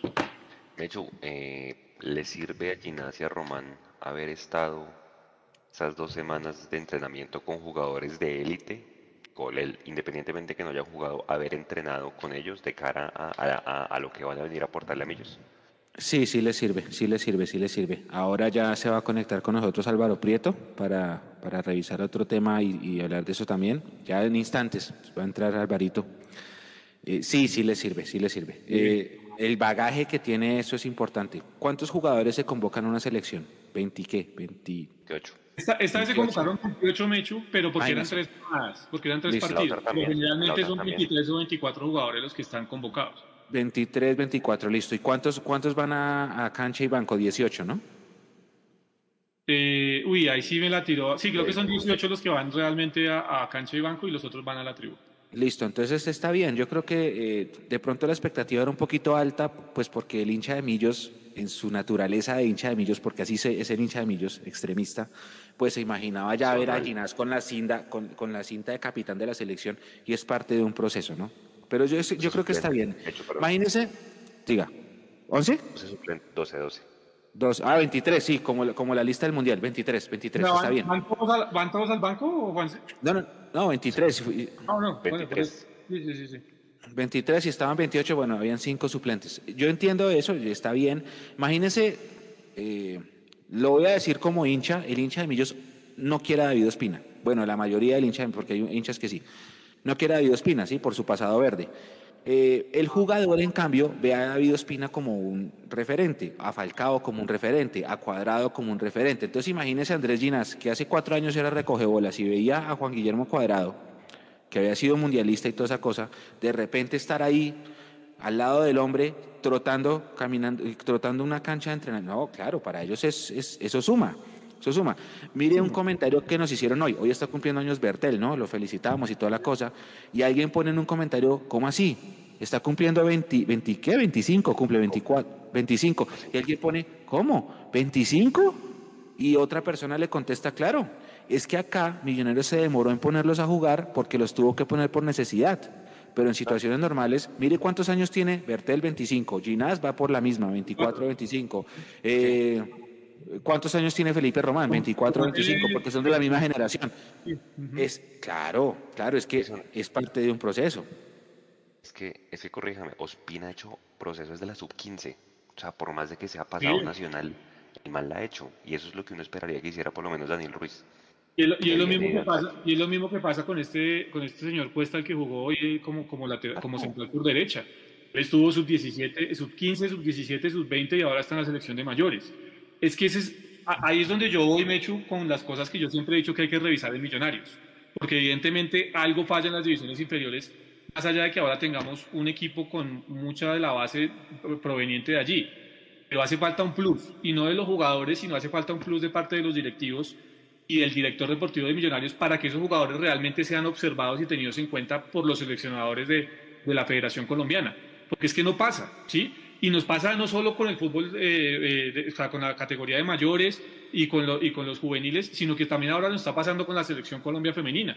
¿Vieron? Salió una convocatoria y no hay ni una convocatoria, ni una de las jugadoras de, de, Millonarios convocada. Bueno, pero, pero espéreme, ahí hagamos un paréntesis, porque con, con, con, con la mano en el corazón, sí. Eh, con la mano en el corazón, ¿qué jugadoras hubieran alcanzado Selección Colombia con lo que vimos en la... Es que esa, esa banda del Cali es una tromba, hermano. Ah, sí, Mechu. Mechu. Pero no estamos hablando, Mechu, no estamos hablando ni de los panamericanos, ni estamos hablando del mundial femenino. Estamos hablando de una, digamos, de un ciclo de preparación donde precisamente está para que se vean las jugadoras. Y si usted mira, no le estoy hablando solo por el plantel de ahora. Miremoslo, miremoslo con los otros planteles que ha tenido Millonarios. Eh, ahí sí, ahí sí se la compro. Eh, en, años pasados se la compro completa, Y el año pasado teníamos a Tatiana Ariza y teníamos jugadoras de proyección que, que tenían cómo estar en la selección Colombia y tampoco se ha dado. Entonces, por eso yo digo, en algo se falla, en algo se falla a nivel directivo, Mechu, para que ni los jugadores de las divisiones inferiores sean tenidos en cuenta en, en, los ciclos de selección Colombia y muchas veces hasta en los ciclos de la selección Bogotá, Mechu, porque eso también ha pasado y para que el femenino tampoco, y para que hasta ahora, por eso yo, yo resalto tanto la tarea de Reinaldo de, de, echarle un ojito a lo que está haciendo Millonarios, a lo que está haciendo Alberto Gamero y a lo que está haciendo este plantel, para tenerlos ahí. Porque sí, volvemos al tema, con la camiseta yo quería que Román saliera el primer día en Bolivia, se pusiera la número 6 de la selección Colombia y, y dijera, aquí estoy yo y acá están Millonarios, ¿verdad? Pero siendo realistas, cuando uno ya hace el análisis en frío, después de la calentura de por qué no jugó, entonces uno mira, tenía cuadrado, que pues estaba jugando como volante allá, pero que puede ser, hoy jugó de hecho como lateral. Eh, tenía Daniel Muñoz y también por encima estaba Estefan Medina a pesar de que no podía jugar en Bolivia. Eh, son tres jugadores que tienen ya un bagaje internacional importante que todavía no tiene Román, por eso mismo que usted dice, Mecho. Porque es que aquí lo hicieron fue no por una convicción, sino porque les tocó realmente apostarle a estos jugadores. Y porque afortunadamente hubo hombres con una visión interesante a los que en algún momento nosotros aquí también tendremos que darles, brindarles un homenaje, Mechu, o darles su espacio para que expliquen realmente qué hicieron, como Neis Nieto, como el Chamo Serna y como el propio Germán, que se la jugaron por muchos jugadores los que están hoy acá. Porque si no hubiese sido por el trabajo de ellos, seguramente no los tendríamos y no sabríamos realmente qué sería de este Millonarios. Entonces, algo sí falla a nivel deportivo de Millonarios desde lo, desde lo administrativo, digamos, desde las directivas, para que lo deportivo realmente que hacen bien no se vea reflejado realmente en las elecciones. Y asimismo, Juanse, como, como menciona Jason, que hay trabajo de Neis Nieto, porque Neis Nieto viene desde atrás formando estos jugadores, incluyendo a Ginacia y a Román. Hay trabajo del Chamo, que el Chamo formó eh, otra camada antes de ser seleccionador Colombia Sub-15. Hay trabajo del profe Germán, que el profe Germán contestó ahorita por redes sociales en la columna de Leandro, ¿vieron? que él dice que, él dice que no comparen, que no, que no lo vean como el hijo de Josma porque lo acaban, y eso es verdad, ¿no? Hablábamos de los hijos de los jugadores hace un poquito en un programa. Eh, asimismo también, si la cosa sigue bien, eh, tendríamos que tener acá al profe Edgar, que es el scout y el director ahora de las, de las direcciones, de las divisiones inferiores, y tendríamos que tener al profe Juan José, que está haciendo una labor brillante con la sub-17, y ahí está Heiler conectado, que estuvo en Yopal ayer. Ayer ese partido estuvo rarísimo, nos expulsaron tres jugadores, eh, hicieron el último gol en el minuto 97, un partido accidentado, se acabó el invicto.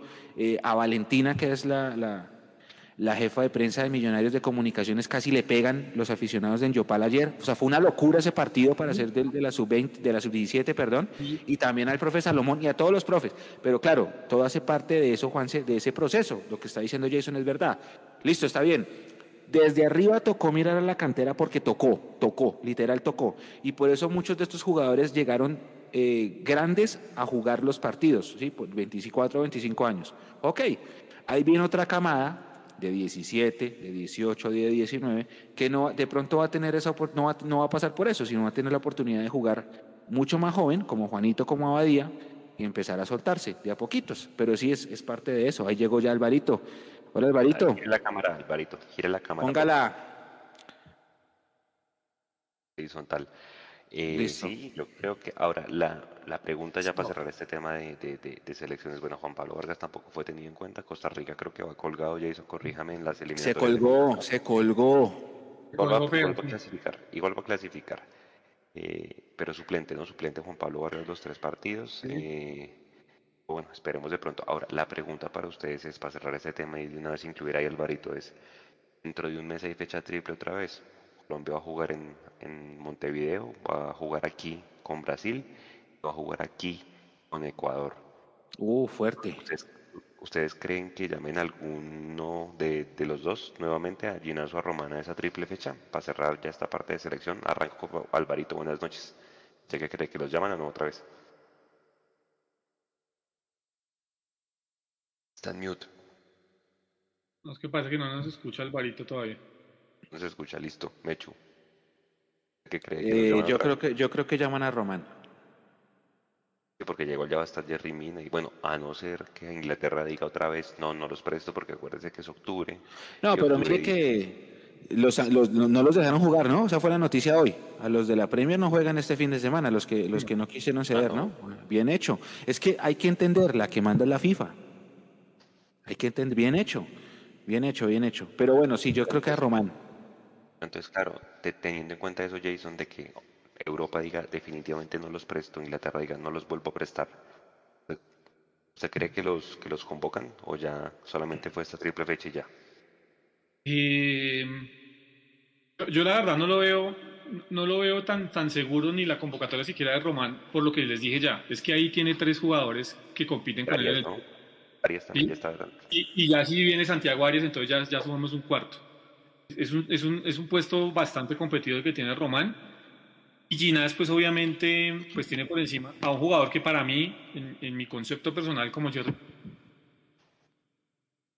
todavía no se sabe perfilar, es una cosa absurda en Jerry Mina, eh, pero que digamos ha sido de la confianza de los técnicos, por algo será, ¿no? Entonces tiene a Jerry y tiene a Davison Sánchez, pero ahora se le sumó Cuesta, yo creo que, yo, y está Murillo, y está Murillo, y bueno, entonces yo, yo, la verdad no lo veo tan claro, va a depender mucho, eso sí, de cómo siga el tema de, de, de la pandemia en Europa, como usted lo dice, Juanse, pero sobre todo el rendimiento que ellos tengan eh, en Millonarios de aquí para adelante. Yo creo que esto lo que le debe dar a Ginás, eh, Alvarito, ya que se conecta ahí, y a, Román, yo creo que es un plus, ¿no? Yo creo que es el plus de, entender que ya están vistos eh, como jugadores maduros y como jugadores prospectos eh, del fútbol colombiano. Entonces, ojalá esto les dé el plus a ellos realmente para seguir adelante y los dé el plus a nosotros como, obviamente, como hinchas y como, como medios partidarios para poder seguir celebrando al lado de ellos, porque de esto se trata. Creo que es un aprendizaje importante que a usted le hable cuadrado, hermano, múltiple campeón con la Juventus, y le diga, eh, venga, es que usted tiene que perfilar de esta forma o tiene que salir jugando de esta forma. Pues obviamente eso, eh, eh, en, eso en, muchísimas cosas le tendrá que ayudar a Román para completar lo que, lo que ya tiene. Y lo mismo pasa con Ginás, que a usted le hable Davison Sánchez o que le hablen los referentes de la selección Colombia, obviamente le va a forjar un poco más el carácter que ya de hecho tienen de sobra los dos jugadores. Yo, yo creo, no la veo tan fácil para los próximos, además por la trilogía de partidos, como usted lo decía, Juanse.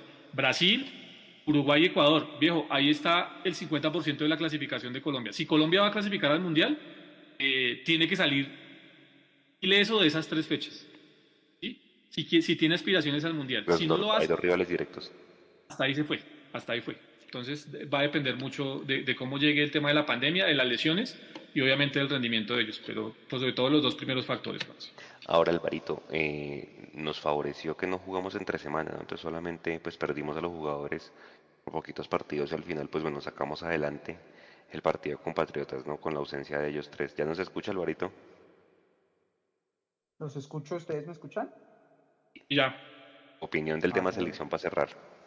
Ok, bueno, listo. Eh, devolviéndome un poquito, eh, recuerden que veníamos de un mensaje para mí nefasto eh, del caso de, de Machado, eh, que cuando estuvo en Millos volaba, era literalmente el mejor lateral eh, de Colombia y nunca fue convocado, mientras cuando estuvo en, otro, en ese otro equipo que estuvo acá en Colombia, criticado por los mismos hinchas, fue convocado varias veces. Entonces creo que el, el mensaje nefasto en esa época era, si estás en Millos nunca vas a llegar a la selección. Eh, lo que pasó en esta fecha es un mensaje para todos esos pelados que están, están saliendo o, todos esos pelados que quieran llegar, se pueden dar cuenta que aquí sí pueden llegar a la selección.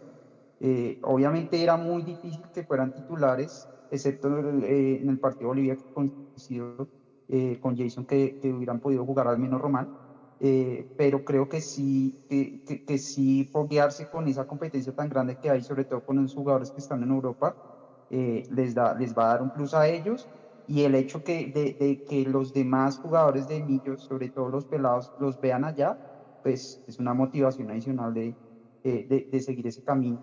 Y, y, bueno, nosotros pudimos sortear nuestro partido sin ellos. A mí me parece que, que lo sorteamos sin mayor sufrimiento a pesar del, del resultado corto. Eh, básicamente Millos cuando aceleró creo creo eh, y cuando, cuando se mermó, pues eh, eh, mantuvo el control del, partido y los reemplazos lo hicieron relativamente bien, sobre todo Murillo. Murillo definitivamente la rompió. eh, para mí perfectamente le puede estar quitando la titular a Vargas. Eh, es una muy buena pelea por ese puesto. Y, y bueno, ya ahorita que, que, vuelven, entiendo que ellos alcanzan a jugar mañana. Eh, Román y Ginás alcanzarán a, jugar el sábado. Domingo. Y, sí, sí, llegan mañana. Llegan mañana. Ya quedan, de hecho, ya, si, si quisieran volver a Bogotá en este momento ya lo podrían hacer porque ya quedan liberados pero evidentemente creo que lo van a hacer mañana en, horas de la mañana, ya van a llegar a trabajar con el equipo y el domingo estarían a disposición de, del propio Gamero, que pues además vienen con la ventaja para Gamero de no haber sumado minutos, ¿no? De, haber entrenado en otra parte, pero no vienen con el desgaste de los minutos, así que seguramente van a ser eh, titulares y van a ser tenidos en cuenta por Gamero para el domingo. Mañana es rueda de ¿no? Otra ventajita ahí chiquita, otra ventajita de chiquita que a veces no pasa desapercibida, pero de todas maneras eh, tratar de vender un jugador con convocatorias a selección Colombia o a selección nacional es, es un plus. Nada más valga decir que para llegar a Inglaterra un jugador extranjero tiene que haber sido convocado a la selección eh, nacional de Mallorca. Entonces, eh, digamos que ahí también es otra pequeña ventaja esas, esas convocatorias, así de pronto los jugadores no, no, no hayan tenido minutos. Aquí, aquí en el chat dicen que es un riesgo, ¿no? Que miren lo que le pasó al rifle, sí, también. Es un riesgo que hay que, que hay que correr y bueno, casos se han visto de que se lesionan eh, fuerte o no tanto y al final pues es un riesgo que el jugador... Mm. el, el que creo que se... Oiga, yo tengo una pregunta, tengo una pregunta me, me, me, de hace varios días, porque aquí saludó Cartu. ¿Qué carajos es la banda del sticker? Deben tener algún grupo con stickers bien chistosos. No, es que ahorita el, el, martes después del partido decía lo mejor de anoche fue la banda del sticker y yo leía yo, pero ¿qué es esa vaina? Alvarito, ¿qué es eso? Es un grupo de, de WhatsApp que surgió como, eh, digamos, un, grupo de personas que compartían stickers de, de WhatsApp de Millos y pues se ha formado cierta cofradía donde discutimos temas de lo divino y lo humano y de Millos, obviamente. Van al pues, estadio, ah, usted hace parte, ah, usted hace parte de eso. Ah, sí, yo ahí comparto con ellos algunas, algunos momentos. Entonces, por ejemplo, el partido pasado es, es interesante porque eh, hay eso que llaman eh, parche solo o banda sola. O sea, cuando uno parcha solo en el estadio, por ejemplo, yo normalmente parcho solo en el estadio. Entonces ahí hay muchos en ese grupo que parchaban así y en ahorita que volvimos pues se dio como, como la oportunidad de conocernos después de, de varios de varios partidos y muchos de ellos estuvieron digamos ahí en unos en Oriental Sur, otros en Oriental Norte, otros en Occidental entonces diferentes formas ahí de, de, compartir esta pasión Jason y el otro partido es un sábado a las 8 de la noche imagínese no hermano mire yo le voy a decir una cosa si el Palacio del Colesterol sigue cerrado, creo que esto es cerrado por determinación de quien del distrito, ¿cierto? No sé, me imagino. Debería, ¿no? Pues sí.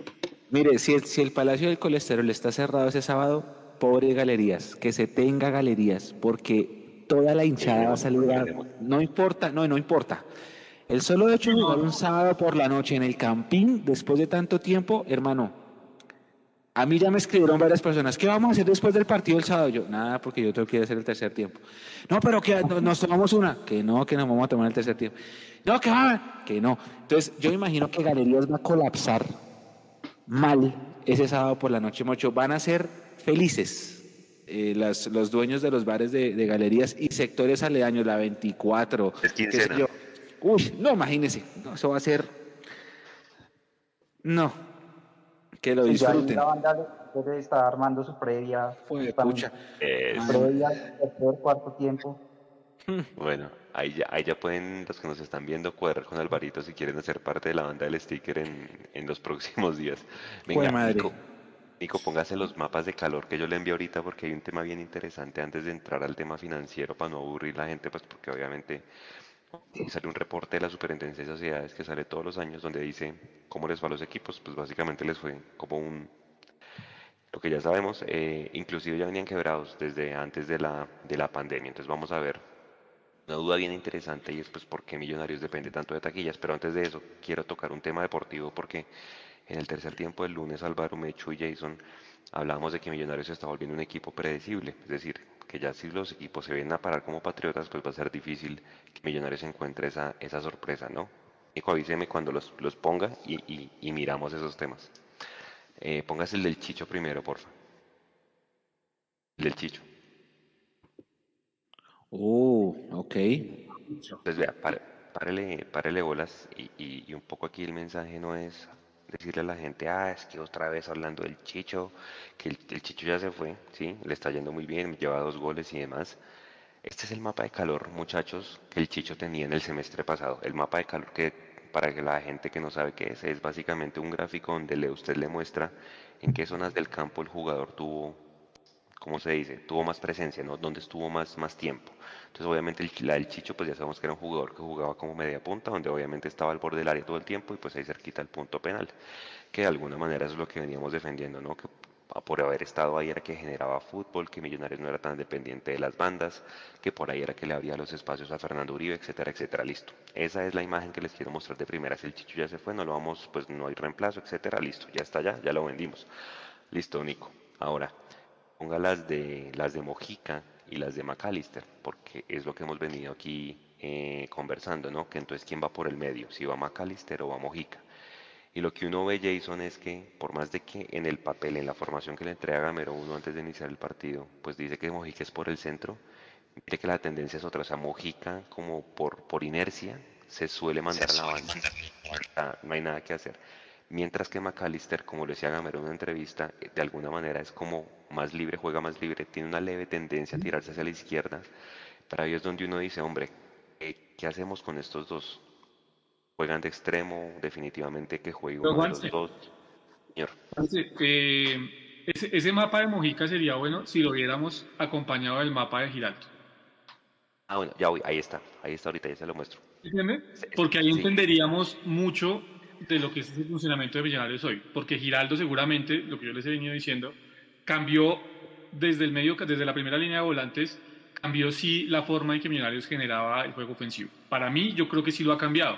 Y seguramente si miramos ese mapa de calor lo vamos a entender un poco. Lo de Macalister, usted lo dice, está muy suelto ya después de que ya no está Chicho Arango, está muy suelto, sí con una tendencia a ir por la izquierda, porque tiene que ayudar en marca por esa zona y la marca, recuerden que Millonarios hace una presión muy alta y quizá eh, esa, esa, zona del mapa de calor que, que, marcan de McAllister tenga que ver mucho con eso también, con el tema de en qué momento Millonarios está haciendo la presión en terreno contrario. Y lo de, y lo de Mojica, pues sí, ya lo hemos hablado, ¿no? Yo creo que a él le cuesta mucho jugar por el, por el centro y por eso trata siempre de jugar hacia, hacia una banda, hacia el costado izquierdo, que es por donde generalmente él se ha sentido bien. Pero eh, yo quiero ver, o sea, teniendo esa tendencia que usted me está mostrando ahí, Juanse, de McAllister un poco tirado a la izquierda y de Mojica reforzando eso, ¿quién es el que acompaña realmente los movimientos de Fernando Uribe desde atrás? Que creo que es Daniel Giraldo, y si ustedes miran a Daniel Giraldo, seguramente el mapa de calor nos va a dar una idea de que sí pisa mucho el terreno contrario, y ahí es donde yo creo que varió mucho el tema del juego ofensivo de Millonarios. Entonces, antes de que lo cambie Nico, déjela ahí un momento con la vuelta de Emerson, porque uno diría, ah, no, entonces es que el ataque de Millonarios se está recostando mucho a la izquierda, cuando usted pone a McAllister y a Mojica, Alvarito de titulares con esto que estamos viendo, el juego tan recostado para un lado, antes de ver el Giraldo que sí es muy por el centro, definitivamente tiene que ir Emerson por la derecha reemplazando a Daniel Ruiz. ¿Qué dice Álvaro? Pero yo, yo, yo diría que sí, pero Daniel Ruiz eh, moviéndose a la izquierda reemplazando a Mojica. Me parece que Daniel... Sí, lo que pasa es que yo, yo creo que Macalister, y, y, si nos fijamos, Macalister este semestre, o desde que salió Chicho, ha tenido mucha más llegada a, al arco. De hecho, ha hecho más goles. En, en partido en Orlando eh, hizo dos. Eh, hizo el gol contra Alianza. Eh, el partido pasado, Petrolera tuvo una opción clarísima de cabeza y tuvo otra opción ahí en el área. para mí, McAllister está a su forma y a su estilo, está haciendo de Chicho. Está cubriendo ese espacio que Chicho cubría antes. Obviamente McAllister tal vez tiene un poco más de asociación de toque. Eh, Chicho tenía un poquito más de, velocidad y de encare. Entonces creo que ahí lo que hay que hacer es, tratar de darle eh, eh, opciones a, a McAllister con, con lo cual pueda asociarse. Y me parece a mí que lo hace mejor Daniel Ruiz que Mujica en este momento. Yo movería a Daniel Ruiz a la izquierda, que es donde él había jugado, es su perfil es desde donde hizo el golazo en la final, y entraría Emerson, porque Emerson le da algo que, que Millos a veces le hace falta, que es ese, ese encario, que a veces en, por el partido pasado se vio mucho, trataba de llegar casi hasta el arco a punta de toques. y a veces los equipos se paran bien y se vuelve complicado hacer ese juego ahí es donde hace falta un, un, jugador que encare y que busque, que busque entrar al área y, o, generar un penalti o generar una jugada de riesgo. Por ejemplo, hoy días en el partido con, de la selección hizo eso, entró al arco, entró al área, generó el penalti y abrió el, abrió el, el, marcador. Ese Chile de las Artes me recordó el Millonario de las Artes, ¿no, Mecho? No, no, no lo vi. No lo vi, no lo vi. No lo vi. en el primer tiempo sí era para otro 6-1. Ese gol, que se come, ese gol que se come Borré, yo lo ponía en Twitter, estaba en modo bollero. Impresión ese gol, no se lo comen, sino él. Mecho, ¿usted qué haría con esos mapas de calor? No, yo sigo insistiendo en el tema del perfil cambiado, no. Eh, mande a Emerson, si definitivamente Emerson no va a poder estar porque está en un proceso de recuperación, entonces busque a Guerra o a Rengifo, pero no, yo creo que Daniel Ruiz es mejor por la zurda que, que por la derecha, incluso hasta por el centro. Pero yo iría, yo iría con y con Maca por el centro. Y con Maca por el centro. Si, si Maca no va a jugar por el centro, póngalo a jugar entonces al lado de, de Giraldo de Vega. Sí, si por ejemplo el domingo no va a estar Ginas, no sé, cualquier cosa, y le toca otra vez a Vega jugar, a Vega lo pone usted delantero y hace gol. Si, si, usted, si le toca poner otra vez a Vega de central, entonces ponga a Maca a jugar ahí, pero Maca es mejor por el centro, creo yo. Listo, Nico. Ahora sí póngase la otra foto, la de Giraldo y, Ruiz, que es otra, otra imagen. Ah, bueno, mientras la pone, espéreme, Juanse, mientras pone la imagen Nico, eh, sí, estoy de acuerdo, Giraldo le ayuda al ataque, le ha dado un plus al ataque, porque Giraldo era una pieza que faltaba. No vamos a decir mentiras. Giraldo lleva tres partidos y ha, demostrado cosas muy buenas. Pero nosotros no tenemos sorpresa en ataque. Y eso no es culpa de Giraldo. Giraldo, es más, es el único que le pega de afuera. Imagínense. Listo, Nico, póngala. Y, y ahí está Jason la respuesta. Mira el mapa de calor de Daniel Giraldo. O sea, ahí está. que Daniel Giraldo es el que le podía dar el juego interior porque es porque mire Daniel Ruiz, pues también está tirado una banda. Casi que una sociedad podría ser Giraldo McAllister para buscar ese juego interior. La pregunta es: ¿Millonarios tiene hoy jugadores para poder abrirle más espacios a Fernando Uribe? Porque definitivamente no hay nadie que pueda hacer esa función de media punta, ¿no? O sea, ¿usted cómo armaría el muñeco? para que no se volviera tan predecible Millonarios por las bandas. Es que, es que, es que no es solo que le abran espacio a Uribe, Juanse. Yo creo que Uribe también con sus movimientos, y eso lo vimos el lunes, eh, también le abre espacio a los otros jugadores de Millonarios. Es que, es que esto, esto tiene que ser de, ida y vuelta. Porque sí, el goleador es Uribe, es cierto, y ese que tenemos ahí apostado pues, para hacer los goles, él también tiene otras labores otras tareas en el terreno de juego que el lunes, yo viéndolo en el estadio, vuelvo a reiterar, quizá uno por televisión no tiene la posibilidad de ver ciertos movimientos, pero ya estando en el estadio sí se le vieron algunos movimientos diferentes a Uribe. Yo lo decía, el plus de estar con la hinchada seguramente eh, le transformó y le volvió cosas que, la, que había perdido en algún momento Fernando, y el lunes lo hizo porque abrió espacios. Lo que pasa es que, ¿cómo, cómo explicar o qué culpa tiene, Gamero cuando sus jugadores también deciden mal en el último cuarto de cancha? Yo me niego a creer, Álvaro, que Gamero en el entrenamiento le diga a Daniel Ruiz, venga, juegue por derecha con perfil cambiado, enganche para adentro, pero no le pegue, sino eh, juegue para atrás, como muchas veces lo hace Daniel Ruiz. Yo me niego a creer que eso sea una orden de, parte de Gamero. Yo creo que también eso hace parte de las decisiones que tienen que tomar los jugadores dentro de la cancha. Y Millonarios en el último cuarto de cancha generalmente decide mal. Y cuando usted decide mal en el, en último cuarto de cancha, pues deja que el bloque o los bloques cortos del equipo rival, como pasó con Patriotas, pues se armen rápidamente o simplemente pues no finalizar las jugadas y lo pueden hacer un contragolpe como nos ha pasado en muchos partidos y nos terminan cobrando eh, por ventanilla y no se nos llevan los puntos. Eh, la clave está en decidir bien y una de esas decisiones, por eso ustedes ven a Giraldo, que lo decía Mecho, es uno de los que más remata, porque tiene claro que lo primero que hay que hacer es, así se termine mal la jugada, es terminar la jugada. Y muchos jugadores de Millonarios no lo hacen, ¿sí? Y hablo por Mojica, y hablo por Ruiz en algunos momentos y hablo por el mismo Emerson cuando ha tenido la posibilidad de ser titulares. Ni hablar de Rengifo ni hablar de Guerra que también han tenido sus pasajes en los que terminan mal las jugadas o deciden mal y Millonarios queda mal parado a raíz de eso. ¿sí? O, recuerden, de Vega, o recuerden esa jugada de Vega donde pierde la pelota en terreno contrario Mecho por no finalizar la jugada, porque era hacer un lujo, pierde la pelota y quedamos mal parados y nos terminan cobrando el gol. Eh, yo, yo, me niego a creer que eso sean órdenes de, de, de, Gamero. Oiga, decíamos mal en el último cuarto de cancha y no le peguemos de media distancia. No, pero espéreme, espéreme, espéreme. Téngalo, téngalo, téngalo. Para toda la mesa, compañeros, porque Jason tiene un punto. ¿No les parece a ustedes que el Pereira del año pasado le pegaba más al arco que el Pereira de este año? No sé si es que a mí me da la impresión de que la orden es eh, vieron que el profe dijo que hay que tener paciencia, paciencia, paciencia, que los partidos son de paciencia, que no sé qué. Yo no sé si la instrucción sea esa, sea justamente como vamos a tener tanta paciencia que vamos a tratar de jugar eh, en pases a pases, pases hasta que tengamos el espacio y metemos un pase filtrado al área, no sé, porque es que lo de la no pegada de, afuera me sorprende y Giraldo porque acaba de llegar, ¿qué tal que después le digan a Daniel, oiga, no patee más? Y bueno, lo veremos con el paso de los partidos, pero ¿no les parece? Es que acuérdate que Gamero Álvaro en las ruedas de prensa siempre dice, tenemos más posesión, somos el equipo que más pases del fútbol colombiano tiene, 700 pases, y pues de alguna manera uno puede ir hilando el ligado, puede decir, ah, no, es que eso, quieren hacer eso para mantener la presión alta, para decir que tuvieron más posesión, para decir que tuvieron más pases, ¿no? Pero pues hombre, hay que rematar, porque eso destraba partidos. El gol de Pereira al Cali, Juanse, ese, ese gol de Pereira al Cali en el primer partido después del, del, de la pandemia, el 1-1 el Chicho es el jugador que más remataba de la liga. Claro. Pero bueno, sí, es un buen debate. Bueno, por, eso, Mechu, entonces, eh, perdón Alvarito, cuando, cuando hace dato Juanse, eh, pues que, que, que, Chicho era el que más remataba, pues la idea de juego ya le hemos dicho que Gamero la tiene no desde ahorita, sino desde el semestre pasado. Entonces esa orden no estaba. Vuelvo al tema, para mí es más decisión y más falta de confianza de los jugadores, para mí, en mi concepto, en ese aspecto.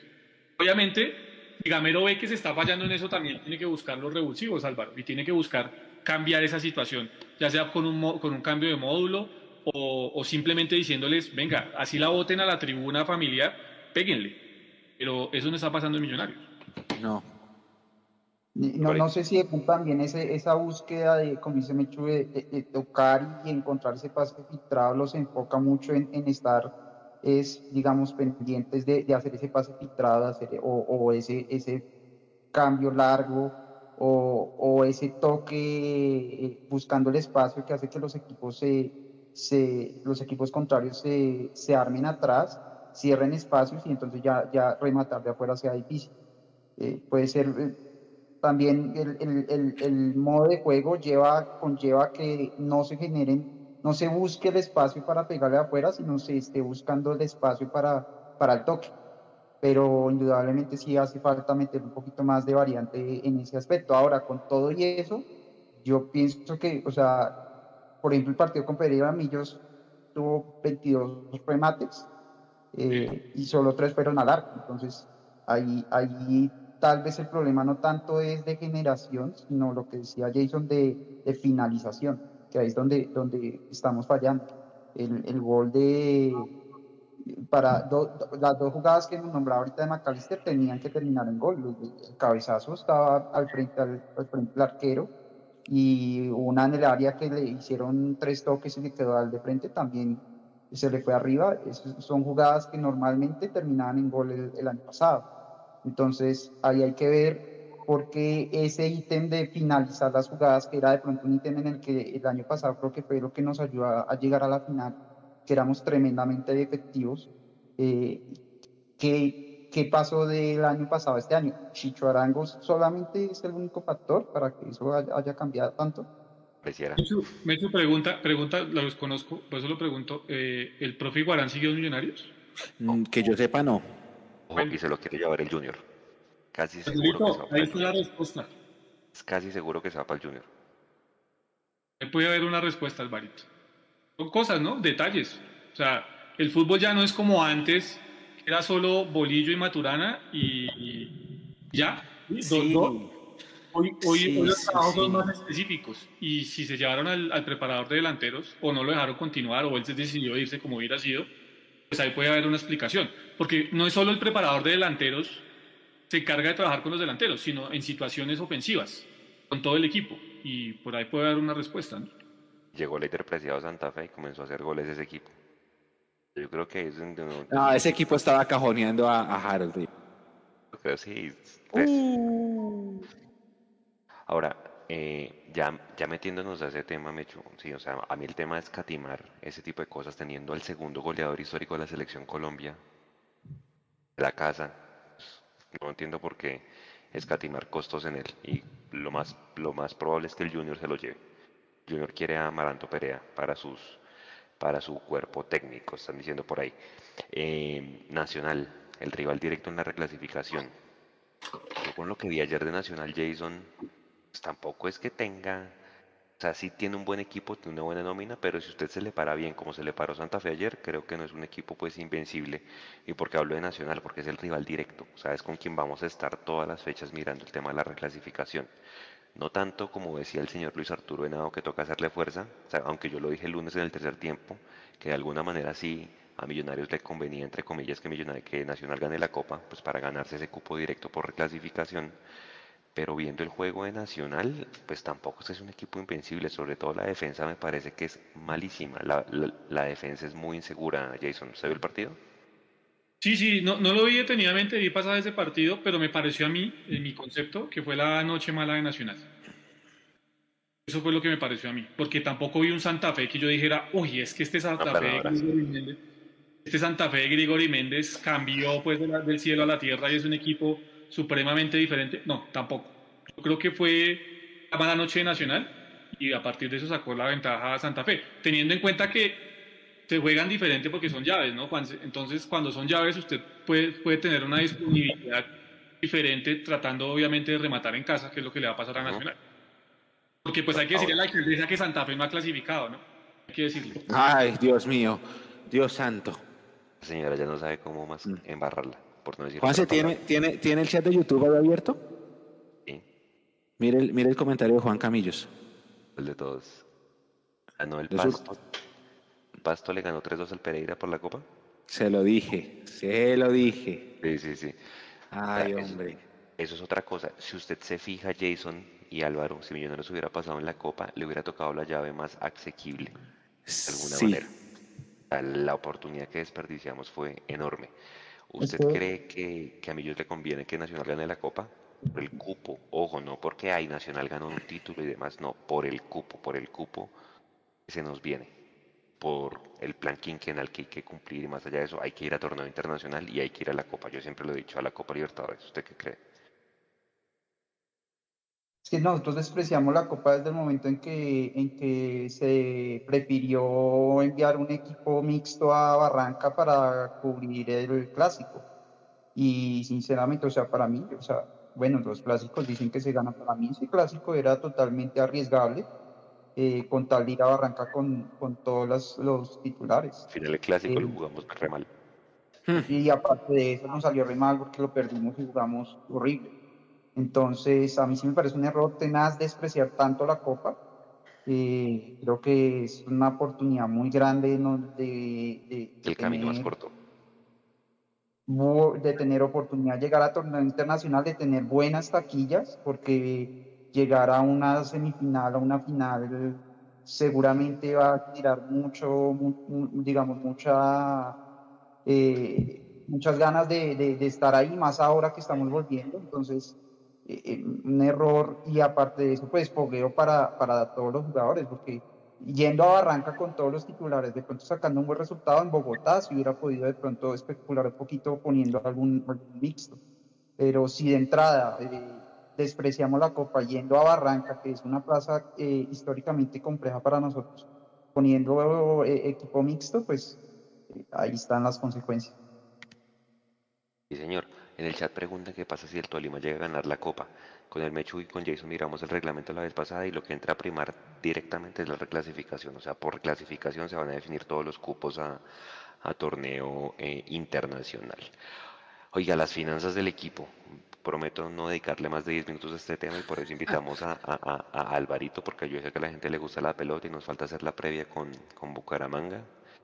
Eh, que va seguramente ese día Jason, Elícer Quiñones y Santiago Montoya se van a jugar el partido de su vida, sobre todo Santiago Montoya. Nico, póngase la gráfica que es una torta, porque esa gráfica es supremamente diciente, Mecho. Jason y Álvaro, o sea, yo la vi hoy y dije, pucha, nos creemos los más grandes del fútbol colombiano, pero definitivamente en los números financieros de Azul y Blanco somos una, institución que existe desde el 2011, definitivamente. O sea, cuando usted mira el poderío económico que tienen esos equipos frente a nosotros, hay un, abismo enorme. Avíseme, Nico, cuando esté. Ahí está, vea. Dale bolas, Jason y Mecho. La mitad de la torta de los ingresos del fútbol colombiano la tienen Junior, Nacional, el Deportivo Cali. O sea, si usted lo quiere poner en papel, esos son los tres equipos que de alguna manera son llamados grandes como instituciones con poderío financiero. Y creo que ahí está. Y si uno mira Millonarios, Millonarios es qué porcentaje de lo que ingreso el Junior, Nacional y Cali. Así por encima, Álvaro. Que es un man de números. Eh, no, pero, pero de todas maneras hay que tener en cuenta, nosotros somos ahí como el... Somos el sexto, creo. Ingreso. Sí, pues tenemos como el 20% más o menos de, de lo que, lo que ellos tienen. Pero digamos que hay que tener en cuenta que esos son solo ingresos. Solo ingresos. Hay que tener en cuenta también los, los, los, los gastos. Y pues no, pero indudablemente esa diferencia se da grande porque pues son los equipos que venden jugadores. Eh, evidentemente en el tema de la taquilla el año pasado pues le pegó a todos, eh, a unos más que otros. Eh, claramente los equipos más taquilleros eh, que normalmente son Nacional, Medellín, eh, Millos, eh, obviamente iban a bajar mucho sus ingresos, pero se compensa de pronto un poco por las ventas y, pues ahí es donde nosotros como siempre quedamos siempre colgados. Ahí está básicamente graficado los equipos que más venden en Colombia, jugadores. Jason, me llama la atención. Mientras ese panorama no cambie, pues nosotros no vamos a estar liderando, por lo menos en el tema de ingresos. Exacto. Jason, me llama la atención. Ahora también está... Dele, Alvarito. Mira, Alvarito, termina, Alvarito. ¿No se fue Álvaro? Fue Alvarito, bueno. Mientras Álvaro llega, Jason, me llama la atención, porque fíjese que aquí uno lo pone así. La América siendo bicampeón no le dé la talla en tema de ingresos, porque uno siempre tiene como el pensamiento de que, claro, si quedo campeón, me va a entrar más plata. No necesariamente, o sea, fíjese, y por eso lo, lo, lo traemos acá, o sea, listo, fue bicampeón, no le fue bien en la Copa Libertadores, no vendió jugadores y mire los resultados. Sí, Juanse, pero, pero, pero no se le olvide que es que el América, a, a comparación de, digamos, de, no sé, de inclusive el mismo Millonarios, traía el lastre de aquella lista, de, aquella lista Clinton, ¿no?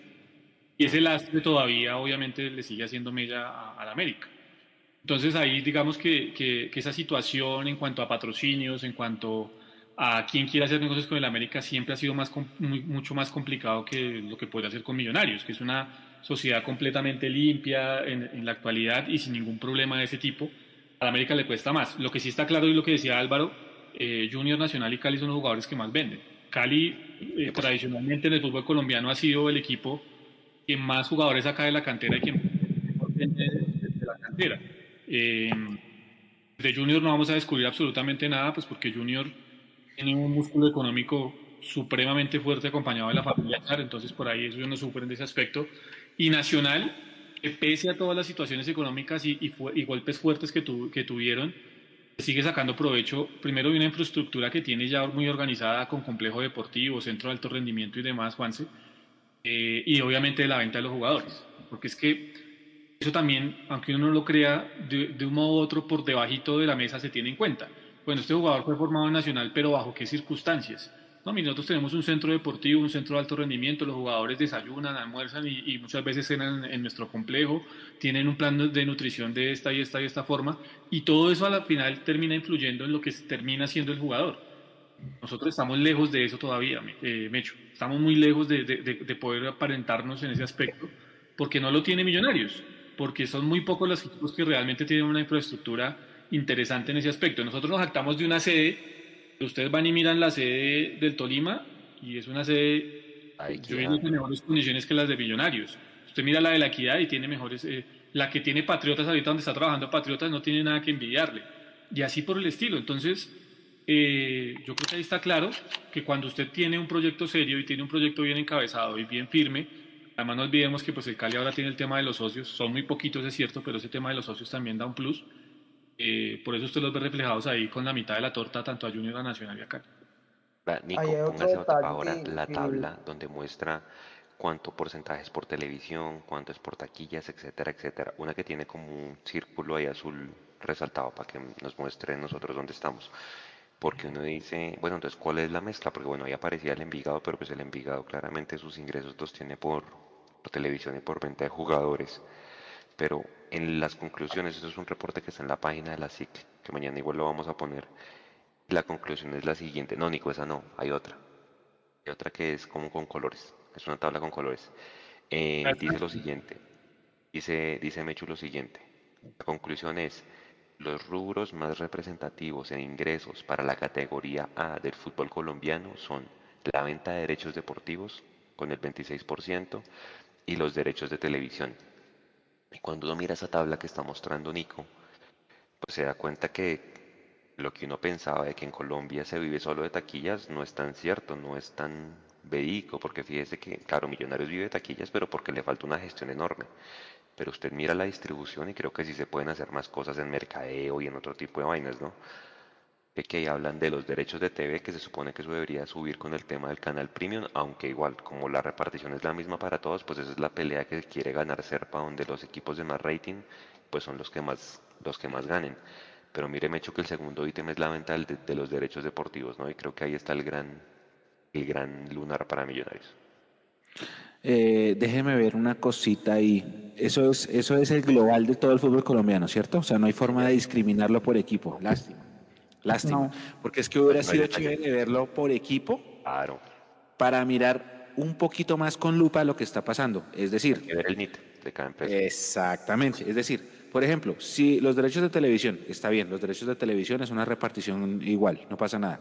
Por eso de pronto es que nuestro máximo accionista pelea tanto redistribuir eso porque de pronto ve ahí el ingreso económico que no encuentra en mercadeo y no encuentra en otros, en otros rubros, ¿sí? Ahora, venta de jugadores. ¿Qué vendimos nosotros? ¿En Duque? Bueno. No, vendido por nosotros. Vendido. El año pasado 2020, no se vendió nada. 2020, pues eso es 2020, ¿no? Nadie. Por eso, nadie. 2019 Salazar que devolvió, no, no vendimos nada. Es decir, ese rubro está grande por otros clubes, no por nosotros. Pero ya se da uno cuenta, ya se da uno cuenta dónde está el secreto. Y ya se está dando uno cuenta a dónde le está apuntando esta administración. Está apuntando a potenciar a los canteranos para venderlos. Lo más rápido que se pueda. Exactamente. Que no es mala idea, porque finalmente de eso viven los clubes de fútbol. Eh, habrá que ver es ¿Cómo, nos va? Exactamente. Y si, y si, si ¿Cómo, los ¿cómo lo reemplazan? Pues usted coge el plan quinquenal y no están por ningún lado. Álvaro. Sí, porque lo que dice Álvaro es cierto. Es que no es solo vender, es no solo vender, Mechu, sino también es mirar cómo se reemplazan esos jugadores. Claro, pero usted sabe cómo se reemplazan, ¿no? Usted sabe cómo se reemplazan. Se reemplazan mirando hacia abajo, buscando a ver quién es el. Vamos a salir de André Felipe Román, ¿ok? Eh, profe Edgar, un lateral derecho en la sub-20, súbalo. Así se reemplazan. Que no está mal, repleto, pero es que Millonarios tiene que ganar títulos. Y si usted recorta las categorías juveniles, ¿no está dejando cojo ese proyecto? Y si no le sale bueno lateral derecho. Eso es por eso. Bueno, por eso le digo. Ahora, el hecho de que usted tenga un equipo sub-20, eh, Mechu, no quiere decir que el lateral derecho que esté en el equipo sub-20 o en el sub-17 vaya a ser el reemplazo de Román. Porque es que cada jugador es un universo completamente diferente. Tal cual.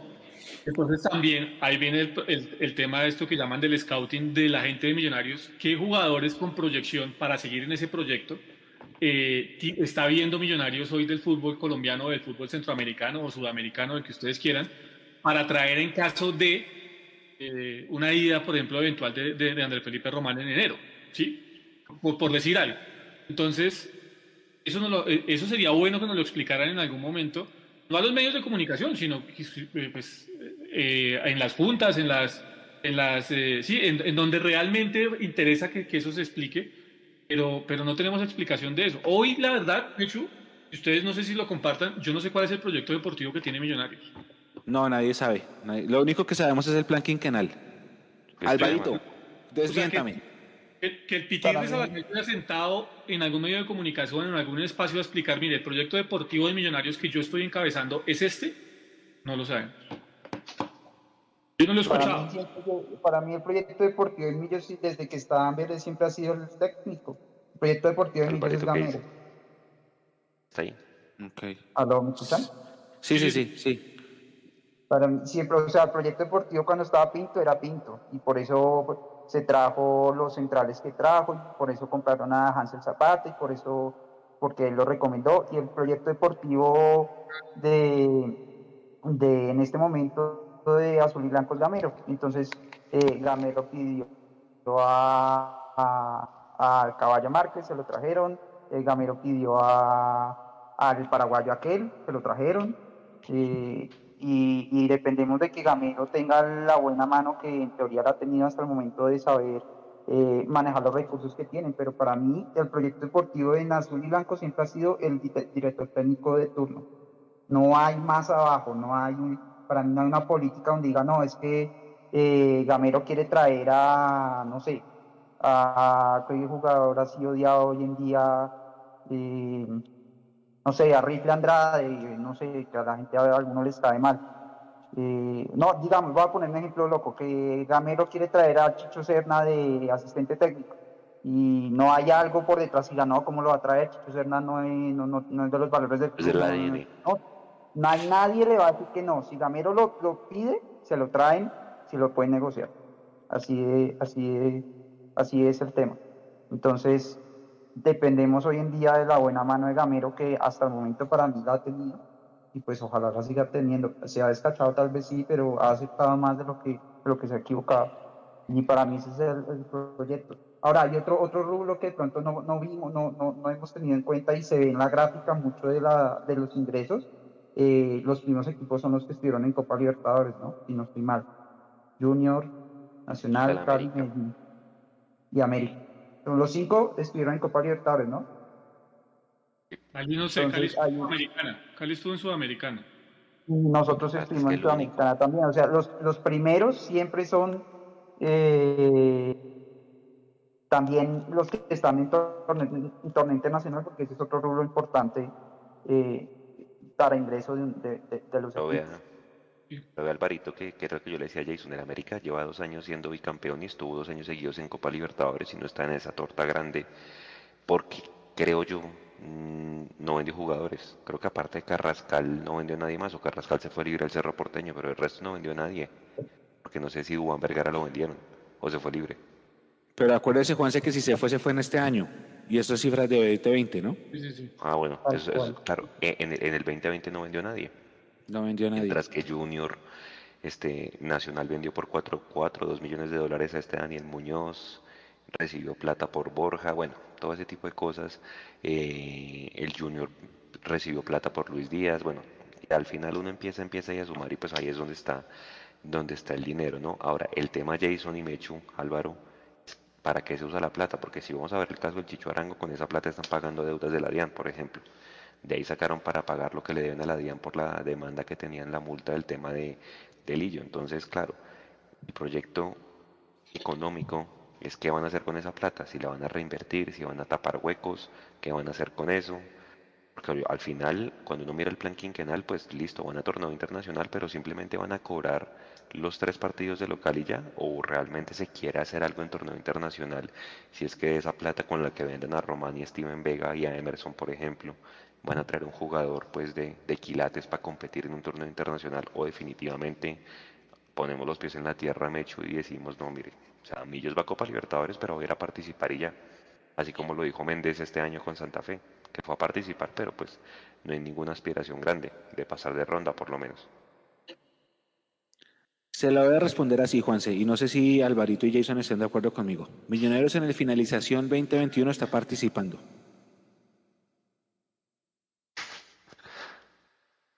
No, no, no, no, yo sí no estoy de acuerdo.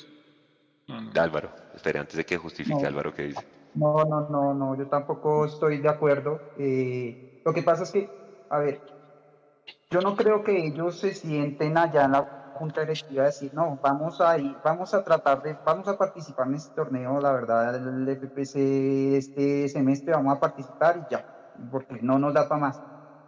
Yo creo, o quiero pensar que ellos conscientemente dicen, mire,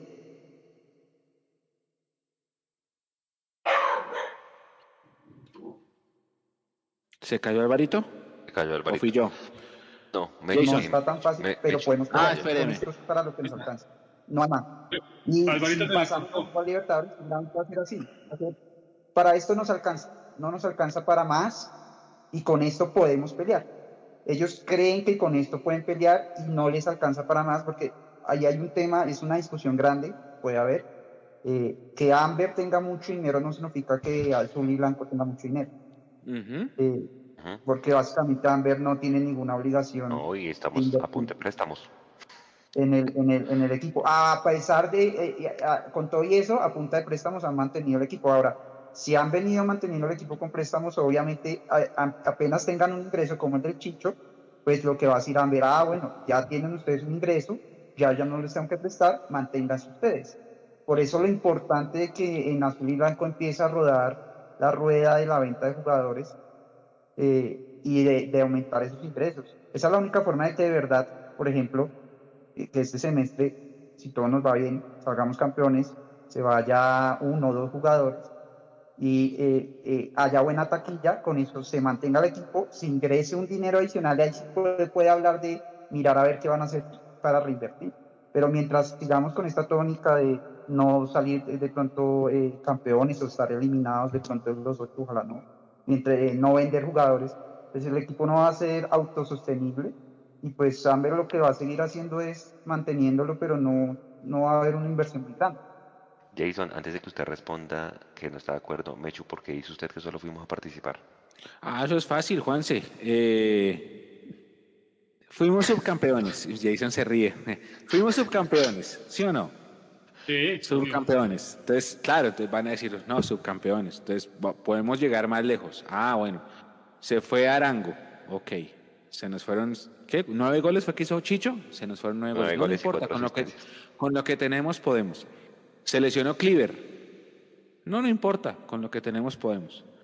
Eh, Brainer Paz, vamos a sacar a Brainer Paz de acá. Felipe Vanguero, no lo inscribamos, no lo inscribamos. Ahí miramos qué pasa. De repente, pin, se le lesionó la gente. Tocó tocó inscribir. Eh, ¿Refuerzos? No, no, no, no hay refuerzos, ¿no? Con el equipo que fue subcampeón podemos otra vez, tranquilos. Los demás equipos se han reforzado. Yo siento que a nivel eh, azul y blanco dijeron, ah, bueno, ya, ya, ya, ya fuimos subcampeones, pues ya vamos a cumplir, ya, ya tenemos torneo internacional, no pasa nada, pues vamos a, participar. Vamos a armar un equipo femenino para participar. Vamos a jugar la Copa Sudamericana 2020 para participar. Si usted estuviera dispuesto a competir, entendiendo que las finanzas están quebradas, ojo, hace lo que hacen otros equipos que sí trajeron gente para, para competir. Esto es un cari para mí esto a nivel azul y blanco es un caricellazo, es como ya fuimos subcampeones, entonces a lo que salga, si podemos volver a hacer a una final chévere, si no, pues igual ya cumplimos porque vamos a ir a torneo internacional. Es mi teoría. Eh, quiero ver el chat. Por favor, que la gente me putee y se venga encima. No, yo, yo sí no creo que Millonarios únicamente esté participando en el torneo, porque es que participar, participa, no sé, Envigado, que tiene una proyección para vender jugadores nada más. Participar, participa Patriotas, que pues está también proyectando jugadores y mirando a ver cómo saca el proyecto adelante. Pero yo creo que Millonarios no está participando precisamente por lo mismo que decía Mecho. Eh, el fútbol femenino sí armaron un equipo ahí como por participar, eh, gesto que nosotros inclusive aquí aplaudimos, o, lo hago personalmente, aquí aplaudimos porque en medio de esta crisis financiera, pues apostarle al equipo femenino eh, eh, era bueno. Ya después analizaremos todo lo que se hizo bien y lo que se hizo mal. Pero ahí sí digamos que se armó un equipo 15 días antes, vengan, Papu, de, la Liga de Cundinamarca, ¿usted que tiene? Venga, traigas estas que quedaron libres de Santander, traigas estas de aquí y armamos un, equipo de un momento a otro sin un proyecto definido y claro, al punto que tuvieron que jugar con los uniformes del equipo masculino. Empecemos por ahí. Para mí no se participa únicamente en el masculino porque eh, en la liga Millonarios le dio continuidad primeramente a un proyecto que tenía ya establecido con Alberto Gamero. Y cuando usted le da continuidad a un proyecto, no creo que la visión sea solo la de participar. Yo creo, y lo hemos dicho, Mecho, porque es que participar es decir, bueno, vamos a jugar las 20 jornadas y si clasificamos bien y si no también. Pero nosotros lo hemos dicho acá, Millonarios tiene que clasificar a los 8, Mecho. Millonarios tiene que clasificar a los 8 y seguramente va a clasificar a los 8.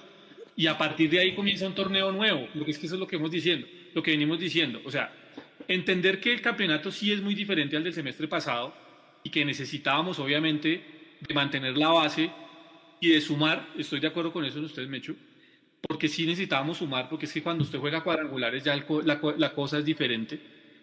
Eh, es una cosa, y ya decir que Millonarios solo está participando por participar en la liga, pues ya es otra, ya sí es uno al extremo, o sea, ni nos podemos ir al extremo de decir que Millonarios por haber dejado ir al Chicho Arango, yo sigo diciendo, ya es hora que dejemos la tusa del Chicho, ya van nueve fechas, vamos a completar la novena fecha y todavía seguimos hablando del Chicho, una cosa absurda. Yo creo que ni en Barcelona van a hablar tanto de, de Messi como, como nosotros hablamos del Chicho. sí. Eh, Entonces, eh, ni, ni, es irse al extremo de que solo está participando, ni es irse al extremo eh, triunfalista, de que solo como hincha por tener la camiseta inflada y decir, tenemos con qué ser campeones, porque este año lo he dicho yo, va a costar mucho más. Eso no quiere decir que no se pueda lograr, porque se puede lograr. No, claro. Es mucho más difícil, estoy de acuerdo en ese aspecto. En el 2017 nosotros no teníamos el equipo favorito para ser campeón. El equipo favorito para ser campeón era el Junior. Y Junior se cayó con América. Y ese Junior nos había pintado la cara. No pasa nada. Yo veo a Álvaro y a Juanse con ganas de hablar. Entonces eh, les voy a ceder la palabra, compañeros, para que se desahoguen, pero voy a decir una cosa. Una cosa es que uno como hincha vea la nómina y diga, sí, tenemos buena nómina, sí, tenemos material, sí, podemos pelear. Nosotros como hinchas, nosotros, nosotros. Pero Juan se preguntó por lo que pensaba Azul y Blanco. Para mí Azul y Blanco está pensando en lo mismo del equipo femenino, participar. Es un tiro al aire, un caricellazo, no tengo monedas, un caricellazo. Y si por alguna cosa de la vida se nos da ser campeones, bienvenido sea. ¿Sí? para mí. Usted ya, Jason expuso lo suyo, también es válido. Eh, Juan sigue Alvarito, que están que se hablan, por favor. ¿Qué opinan? Alvarito. Antes de que se me venga el chat encima. Me ha hecho hijo de tantas. A ver. No, no, no. Yo, pues, es lo que, lo que había hecho antes. Para mí, realmente en azul y blanco, yo creo que piensan que esto es lo mejor. Ellos creen que es lo mejor que pueden tener con lo que tienen. Y yo creo que ellos sí aspiran a que el equipo pelee pelea arriba y creo que sí hay argumentos en este momento para que el equipo pueda pelear. Ahora bien, claramente, y eso es algo, digamos, que yo siempre les, les o sea, criticaré, y es el hecho de que no es posible que este equipo con la historia y la gente que tiene detrás tenga que pelear un título con tantas desventajas sobre sus rivales, porque tenemos muchas desventajas sobre nuestros rivales. Eh, Claramente contra Nacional tenemos una desventaja grande a nivel de nómina, sobre todo en amplitud, eh, y no, no debería ser así. Nosotros deberíamos poder, con, eh, poder competir en igualdad de condiciones. Tal vez eso es, eso es lo, que, lo que sí está pasando. No tenemos las mismas condiciones para competir que otros equipos, pero sí eh, podemos competir y creo que Azul y Blanco cree que esto es lo mejor que puede armar con el recurso que tiene. Ya podemos discutir si sí o no, si con estos recursos que se tienen se puede hacer algo mejor. Yo siempre he pensado que sí. Eh, tal vez este, este semestre habría que mirarlo, de pronto este semestre, eh, por, por, la situación que veníamos, era difícil y haber traído a Giraldo, que para mí yo, yo lo mencioné inclusive en el grupo de socios, eh, apenas acabó el torneo que necesitábamos un 5, ¿cuál podría ser? Yo mencioné a Giraldo, dije Giraldo sería un muy buen jugador, lástima que sea para Estados Unidos, resultó no yéndose y resultó acá, buenísimo eh, pero sí tenemos una desventaja grande en, eh, en, la nómina. Yo creo que en azul y blanco son conscientes un poco de, que hace falta más amplitud de nómina, pero ellos creen que no, no, no, puede ser más. Eh, y pues ahí lo mismo, estamos supeditados a que el señor Joseph diga un día, bueno, eh, metamos los otros 4 millones de dólares para que, para que puedan tener un poco más de margen de maniobra. Eso difícilmente va a pasar, y pues eh, ya hemos visto cómo la, plata que llega a veces se usa mal, se invierte en, en, de pronto jugadores que no son. Entonces ahí ese círculo vicioso en el que estamos es donde, donde, donde en algún momento tenemos que, que salir. Y esos, ese, esos empujones para salir lo dan justamente estos hechos como el, el, el, subcampeonato o un campeonato, ahí es donde podemos la oportunidad de salir y ahí es donde de pronto vemos, fallamos en 2017 y esperemos no, poder, no volver a fallar en la siguiente porque no sé hasta, hasta cuándo nos va a dar. Ahora, hay que tener en cuenta un tema que es muy interesante en este, en este tema financiero y es que si revisamos el patrimonio, que es el, tema de los activos menos los pasivos, o sea, lo que, los bienes que tienen los equipos, eh, eh, jugadores, ficha, sede, estadio, lo que sea, menos lo que deben. Millos es el segundo equipo eh, de mayor patrimonio en el fútbol colombiano. Y ese patrimonio es un, un, ítem que se mide mucho para, para ver la estabilidad financiera de, una empresa. Eh, de hecho, por ejemplo, a nivel bancario y a nivel, digamos, de, de análisis financieros, es un ítem importante. Y en el fútbol colombiano, el primero es Cali y el segundo es eh, Azul y Blanco. Entonces, es un poco esa dicotomía ahí entre, sí, nos, mantienen, nos mantenemos a punta de préstamos, pero nuestro patrimonio eh, es el segundo más grande del, del, fútbol colombiano, porque tenemos en teoría bastantes jugadores que son propiedad del club y están bien valorados, eh, aparte de la marca la ficha. El primero es Cali, que pues tiene su estadio. Y en contraste, Nacional no aparece ni en los primeros 10 equipos con mayor patrimonio. Es, es curioso, ahí es donde vemos que eh, detrás de Nacional, pues realmente lo que es un conglomerado y seguramente, por ejemplo, la sede de ellos estará a nombre de alguna de las empresas de Arigarule y, y otros bienes. Eh, realmente eso, digamos, está por debajo, hay todo un conglomerado y lo que, lo que es nacional como tal, como sociedad anónima, tiene un patrimonio de 2 mil millones de pesos. Alvarito, yo tengo una pregunta de lo que hablamos nosotros esta tarde afuera de micrófonos, justamente de ese tema de, de, de Nacional. ¿No será que Nacional está reportando entre sus pasivos toda la deuda que tiene de este tema de Cortuluá y ahora que salió otra de Davison Sánchez? ¿Será que por eso es que sale tan, tan bajito el patrimonio? Mm, pues eh, eh, lo de Cortuluá es de este año, ¿no? Sí, exacto, porque es que, porque es que eh, lo de Cortuluá es de este año y estamos hablando de 2020, entonces... Sí, sí, pero pregunto, ¿alguna cosa así similar? Porque la sede nacional es mucho mejor que la sede de nosotros y eso quiere decir que es mucho más costosa. Entonces ahí me, llama la atención lo que comenta Álvaro, lo del patrimonio.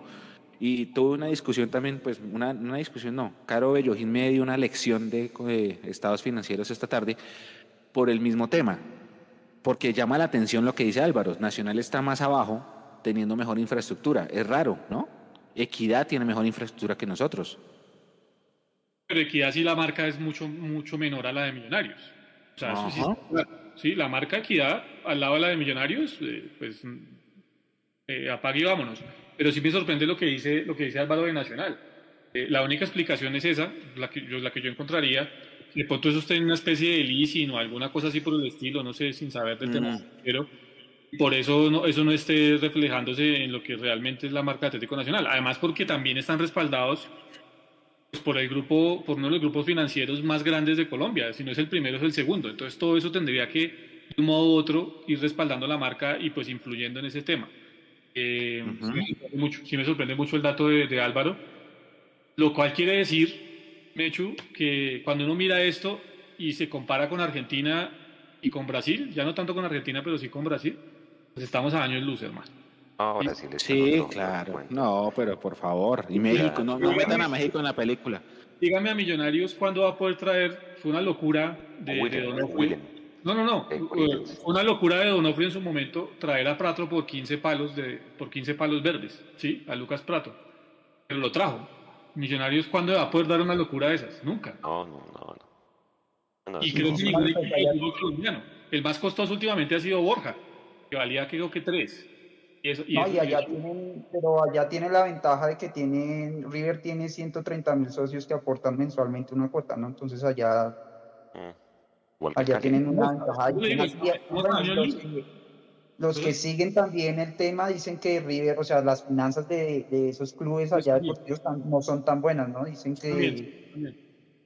Pero bueno, digamos que allá así como ingresan, gastan y allá tienen todo un negocio montado detrás supremamente lucrativo para, para, para ellos.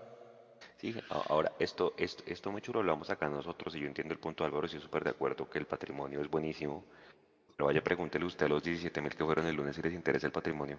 No, a nadie le importa. La gente, mire, a la gente le importa. No pasional como la nuestra.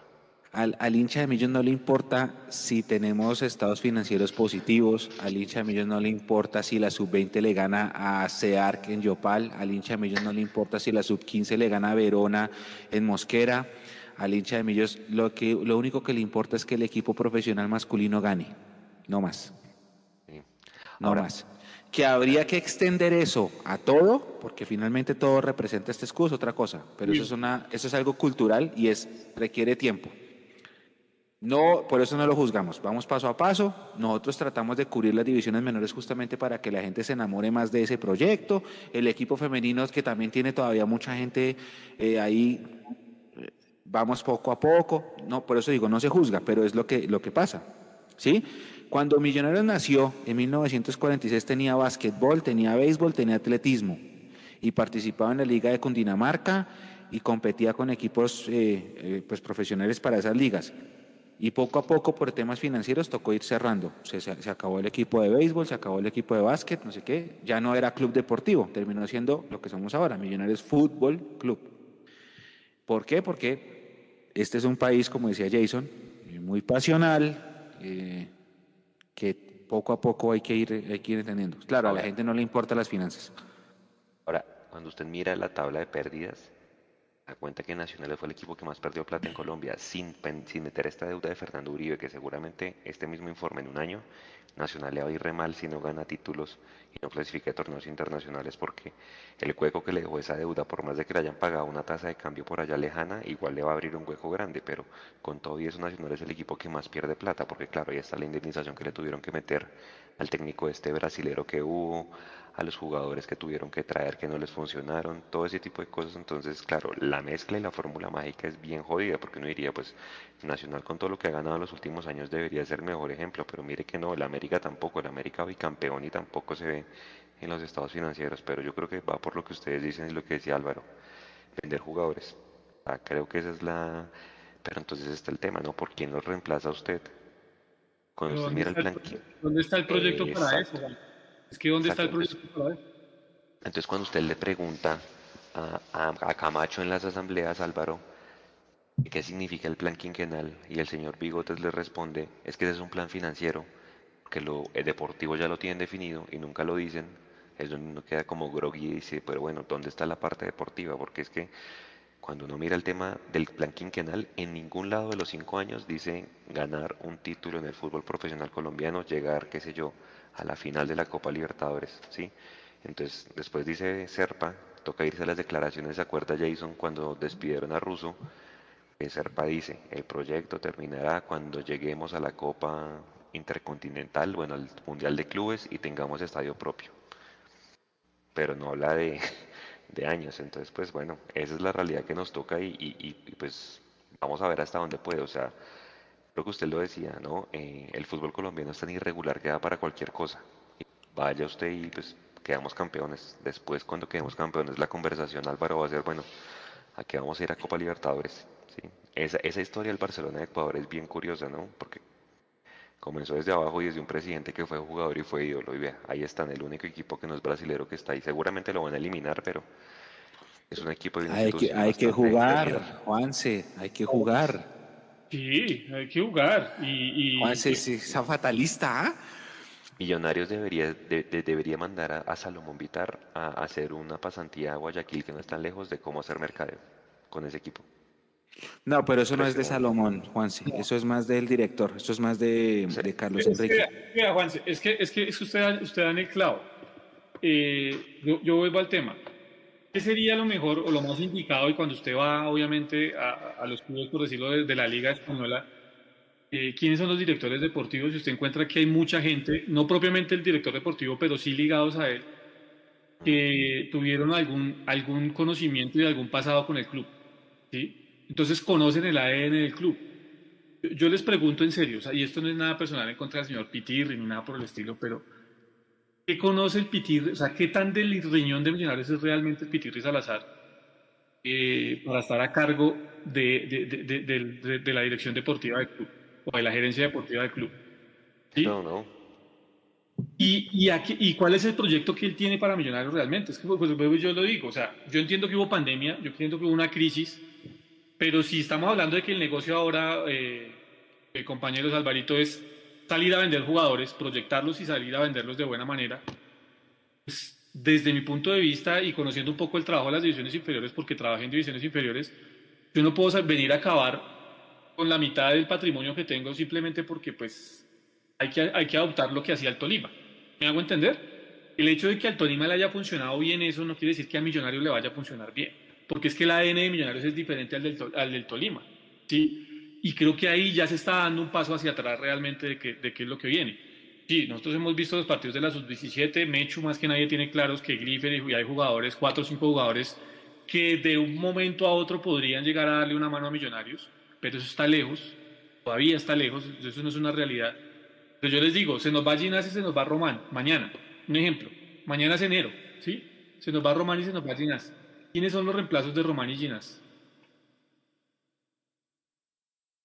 Sí, sí, sí, está bien. Sí, está bien. ¿Sí? Eh, se nos va Juan Moreno, porque pues digo, quiero irme para otro lado y todo. ¿Está, ¿Está el otro arquero realmente capacitado para venir ahí? y el que está detrás del tercer arquero está capacitado para venir a ocupar ese puesto. Son cosas que, que volvimos al tema. Eh, esto no es solo decirlo, vamos a vender jugadores y vamos a apostarle a la cantera. Esto tiene que venir acompañado de, ciertas metodologías y de ciertas cosas que tienen que acompañar el proceso. Y yo en Millonarios no veo eso. Eso es lo que me preocupa a mí a futuro. Porque si el negocio es vender jugadores y proyectarlos, pues está bien, vamos a hacerlo. Pero eso tiene que venir acompañado de títulos, porque los títulos nos lo van a, obviamente nos los van a poner en un precio mucho más alto, y tiene que venir acompañado de un trabajo desde abajo para que esas personas que se van sepan, eh, o sea, no nos estemos lamentando, por ejemplo, como nos está pasando con el Chicho Arango. Que, se vayan bien. después de 10 partidos de este semestre todavía tenemos vidas lamentándonos porque se fue el Chicho Arango. ya parémosla. Entonces, por eso yo digo, el, el, el proyecto deportivo tiene que ir enfocado desde abajo. Y si eso no está enfocado desde abajo, pues no hay nada. No hay nada. Oiga, 11 y cuarto, vea, párale bolas a la nómina del Bucaramanga, Mecho. Alvarito, Chaverra en el arco. ¿Ese Chaverra dónde estaba jugando antes? Ese Chaverra, el del Huila, ¿no es? No jugó en Cúcuta, no, en Huila. Cúcuta. Cúcuta, sí, Cúcuta, Cúcuta, Cúcuta, Cúcuta. Pecoso Correa, capitán. Bueno, el otro central. Zuluaga. Pablo Zuragaro, que es ese, lateral derecho. Blanco por izquierda, la doble línea de cinco, Acosta y John Lago Hernández. Meléndez por derecha, eh, un jugador Telis de enganche, Sherman Cárdenas por izquierda y Brian Fernández, el goleador de la liga en este momento, que es el hijo de Alex Fernández, que jugó acá en Millos. Tiene para el cambio a Cristian Subero, que jugó acá. Tiene a Santiago Montoya, muy recordado por acá. Carlos Senado, otro central que pasó por acá a Elícer Lukaku Quiñones. Esa es la nómina del Bucaramanga, que en este momento es quinto, y bien se quedó sin técnico y demás. ¿Qué nómina haría usted, Alvarito? Su nómina para el domingo.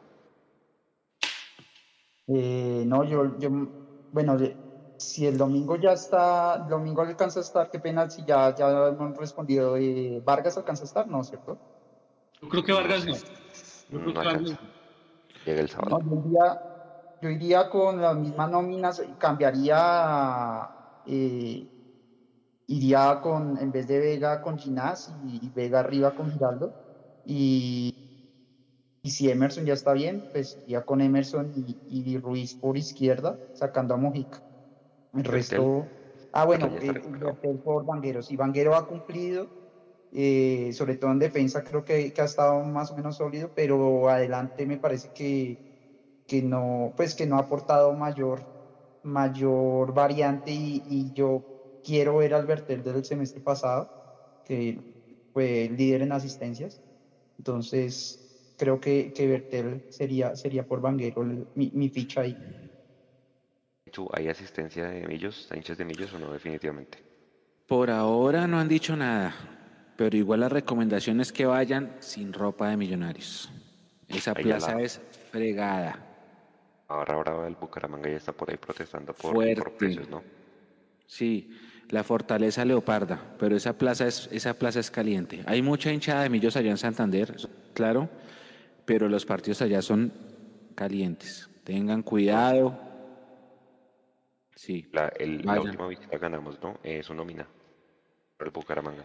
Eh, la única duda que yo tendría es en la banda derecha, por lo que dijo Jason en el tercer tiempo, la, la, recuperación de la que viene Emerson, si Emerson le da para ser titular. Si Emerson le da para ser titular, Emerson tiene que ser el titular por la derecha. Emerson, Mojica y Maca. Y obviamente los que llegan de selección tendrán que jugar. Oiga, me sorprende lo de Juan Pablo. ¿Por qué, ¿Por qué Juan Pablo se demora tanto si Costa Rica jugó ayer? Pronto por vuelos, escalas, qué sé yo. Porque ¿Será que es eso? o sea, porque...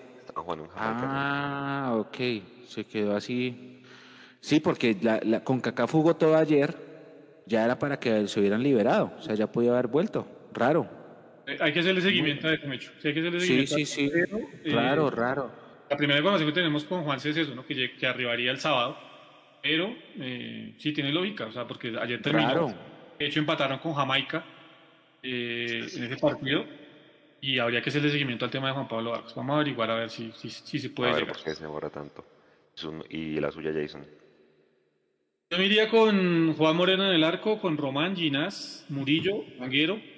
Creo que lo ha hecho bien Vanguero. Giraldo Vega, Ruiz por derecha, McAllister, eh, Mojica por izquierda y Uribe. Yo todavía no arriesgo, yo todavía no arriesgo a, a, Emerson ponerlo todo el partido completo, porque pues es una lesión que no es de las más complicadas, pero sí que hay que tenerle cuidado, se puede volver a fisurar, qué sé yo, con este calzado hoy en día que pues es mejor ponerse una medida que un guayo ¿sí? cubre más una, huella, una, medida que un guayo, entonces pues eh, llevarlo como con calma. Eh, yo creo que el, Alfonso López ya volvió a ser grama natural, ¿no? y bueno, esa es una ventaja, ¿no? Porque otra cosa es con el tema de, de, la, de la, cancha sintética en las condiciones de Emerson, ya que sea grama, grama natural nuevamente, pues le, ayuda. Pero yo me iría por eso. Yo, yo, yo, a, yo a, a, Emerson por el tema de su juventud y todo el tema que les, les cuesta obviamente cuando pierden el Ah, Mire, mire, que, que, que, Juan Pablo ya está en Bogotá, están diciendo acá, que las historias de Instagram. Ah, bueno. Ya llegó, entonces, listo. ya está Claro, es que yo sí decía, pero si no, ayer. Sí, claro. Está bien, perfecto. Buenísimo. Esta pregunta no se la voy a hacer a Jason porque él dice que no le gusta hacer esos pronósticos, entonces no se la voy a hacer. Queda Bucaramanga, Huila y visitará a Jaguares. Nueve puntos. ¿Cuántos hay que hacer? ¿Cuántos hacemos? Álvaro. Nueve. Yo creo que, pues, yo creo que Millos tiene el juego y con el, contra estos rivales, yo creo, pues creo que, que, tenemos el juego para hacer los nueve, pero yo creo que con que hagamos siete estaría bien, sobre todo por, por la visita a Montería, que, que, que pues el calor siempre se devuelve una plaza complicada. Pero, pero creo que con siete puntos eh, y si queremos seguir peleando arriba con Nacional, sobre todo en reclasificación, eh, tenemos que apuntarle a hacer los nueve. Esta es la, oportunidad de hacer los nueve y, volver a, a, retomar ese, ese liderato en la reclasificación. ¿cuántos? Nueve de nueve. No hay de otra. El sábado se me olvidó el día de amor está mejor dicho, día de amor No, hermano, mejor dicho. Cuídense mucho en el partido versus Willa, Mejor dicho, 8 de la noche y más. Entonces, nada, de resto, pues 11 y 23 muchachos para cerrar, para dejarlos ir a descansar. Alvarito, muchas gracias por haber estado en Mundo Millos y su mensaje de cierre. Eh, bueno, a ustedes por, por tenerme en cuenta. Eh, no, yo quería, digamos, hacer una última reflexión respecto a, un, tema que, que, tocó Juanse justamente cuando mencionó el tema del mercadeo en, Guayaquil. Eh, y, es que si bien hemos hablado de que el principal ingreso eh, directo eh, es venta de jugadores hoy en día en el fútbol moderno, sobre todo en, en Sudamérica, Eh, no se puede, en, en, azul y blanco no se pueden equivocar como lo hacen, pensando que al ser los demás ingresos un poco marginales los tienen que dejar de lado. Eh, todo, sobre todo en el tema de, de, mercadeo y relacionamiento con la hinchada. Porque es que finalmente la hinchada con su mercadeo y con, con, todo lo que mueve detrás, eh, colabora indirectamente en, en, mejorar este tema del ingreso por venta de jugadores. Porque hablamos de que eh, los jugadores eh, que son campeones se venden más caros. Para ser campeones hay que ganar partidos y hay hinchadas que ganan partidos. Hay hinchadas que los pierden, hay hinchadas que los ganan. Y hay hinchadas que ayudan a que, a que se inflen jugadores. No es lo mismo yo estoy segurísimo que no es lo mismo un jugador vendido directamente desde River, con todo lo que tiene detrás, con toda la masa que tiene detrás, con todo el mercadeo, con todo el, ruido que hace su gente, a un jugador de Lanús o de Banfield. Entonces, creo que Millonarios eh, se están equivocando gravemente eh, con ese maltrato que hacen hacia, hacia los hinchas, porque no están cultivando ese, ese apoyo indirecto a ese ingreso directo nosotros como hinchas le damos un poder al, a la marca y esa marca es la que le da poder al, a los jugadores para que se puedan vender más caros y tener mejores ingresos. Entonces yo creo que ese es uno de los errores grandes de, de Azul y Blanco. Ven ese ingreso muy marginal al lado de, claro, de pronto lo que se hace en taquilla en un año lo pueden hacer vendiendo jugadores bien vendidos pero es que no pueden hacer esa comparación directa porque lo que aportamos indirectamente a que la marca sea poderosa y, ayude a, que esas ventas sean exitosas es muchísimo. Yo no, yo no conozco un equipo exitoso en ventas de jugadores a nivel mundial que no tenga una gran hinchada detrás. Yo creo que Boca, River, cualquier equipo brasileño no, ¿sabe cuál, Alvarito? Si vio, ese, si vio ese, ese dato que puso Julián Capera de los equipos más vendedores de jugadores, que aparece el Maldonado de Uruguay. Sí, sí, sí. Ese es un ejemplo.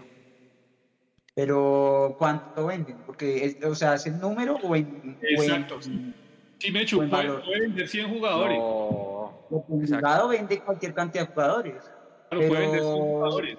Una sola venta de Boca Juniors es la venta de Envigado de 10 años. Estoy de acuerdo con Álvaro.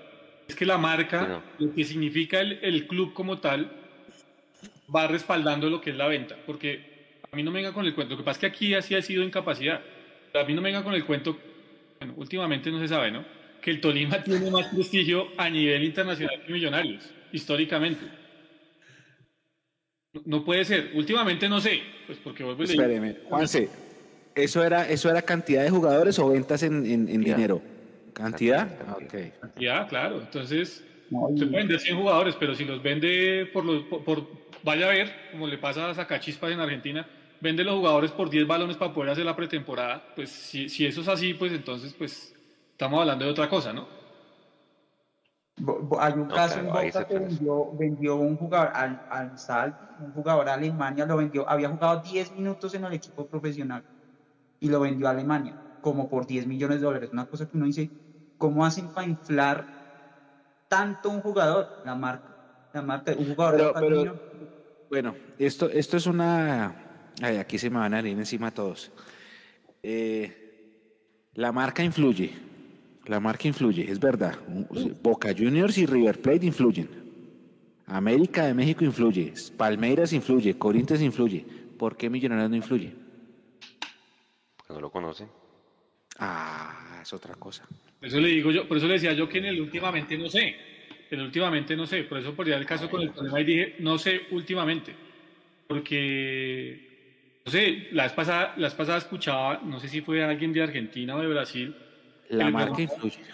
Le preguntaban por el fútbol colombiano, o sea, por los clubes de fútbol colombiano, y era alguien reconocido y literal, no decían, no, acá no hay un club de, de fútbol colombiano que, que sea referente pues para el fútbol sudamericano. Es que, es que ni el que salió campeón hace unos años de la Copa Libertadores es referente.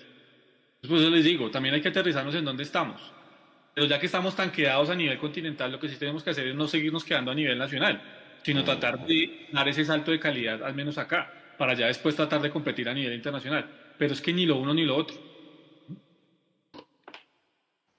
Mechu, mensaje para cerrar este Mundo Millos Live. Eh, oiga, nos, nos excedimos dos horas y media, pero estuvo bueno, estuvo interesante, estuvimos con, con, con los invitados, estuvo bien.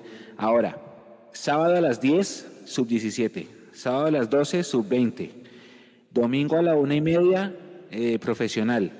Y ojo, porque tenemos la sorpresa de que el partido del domingo lo vamos a transmitir desde un lugar, desde Bogotá, posiblemente. Así que si quieren acompañarnos, vayan allá, entran, se toman sus, sus cervecitas, se comen sus, sus platos y acompañan la transmisión.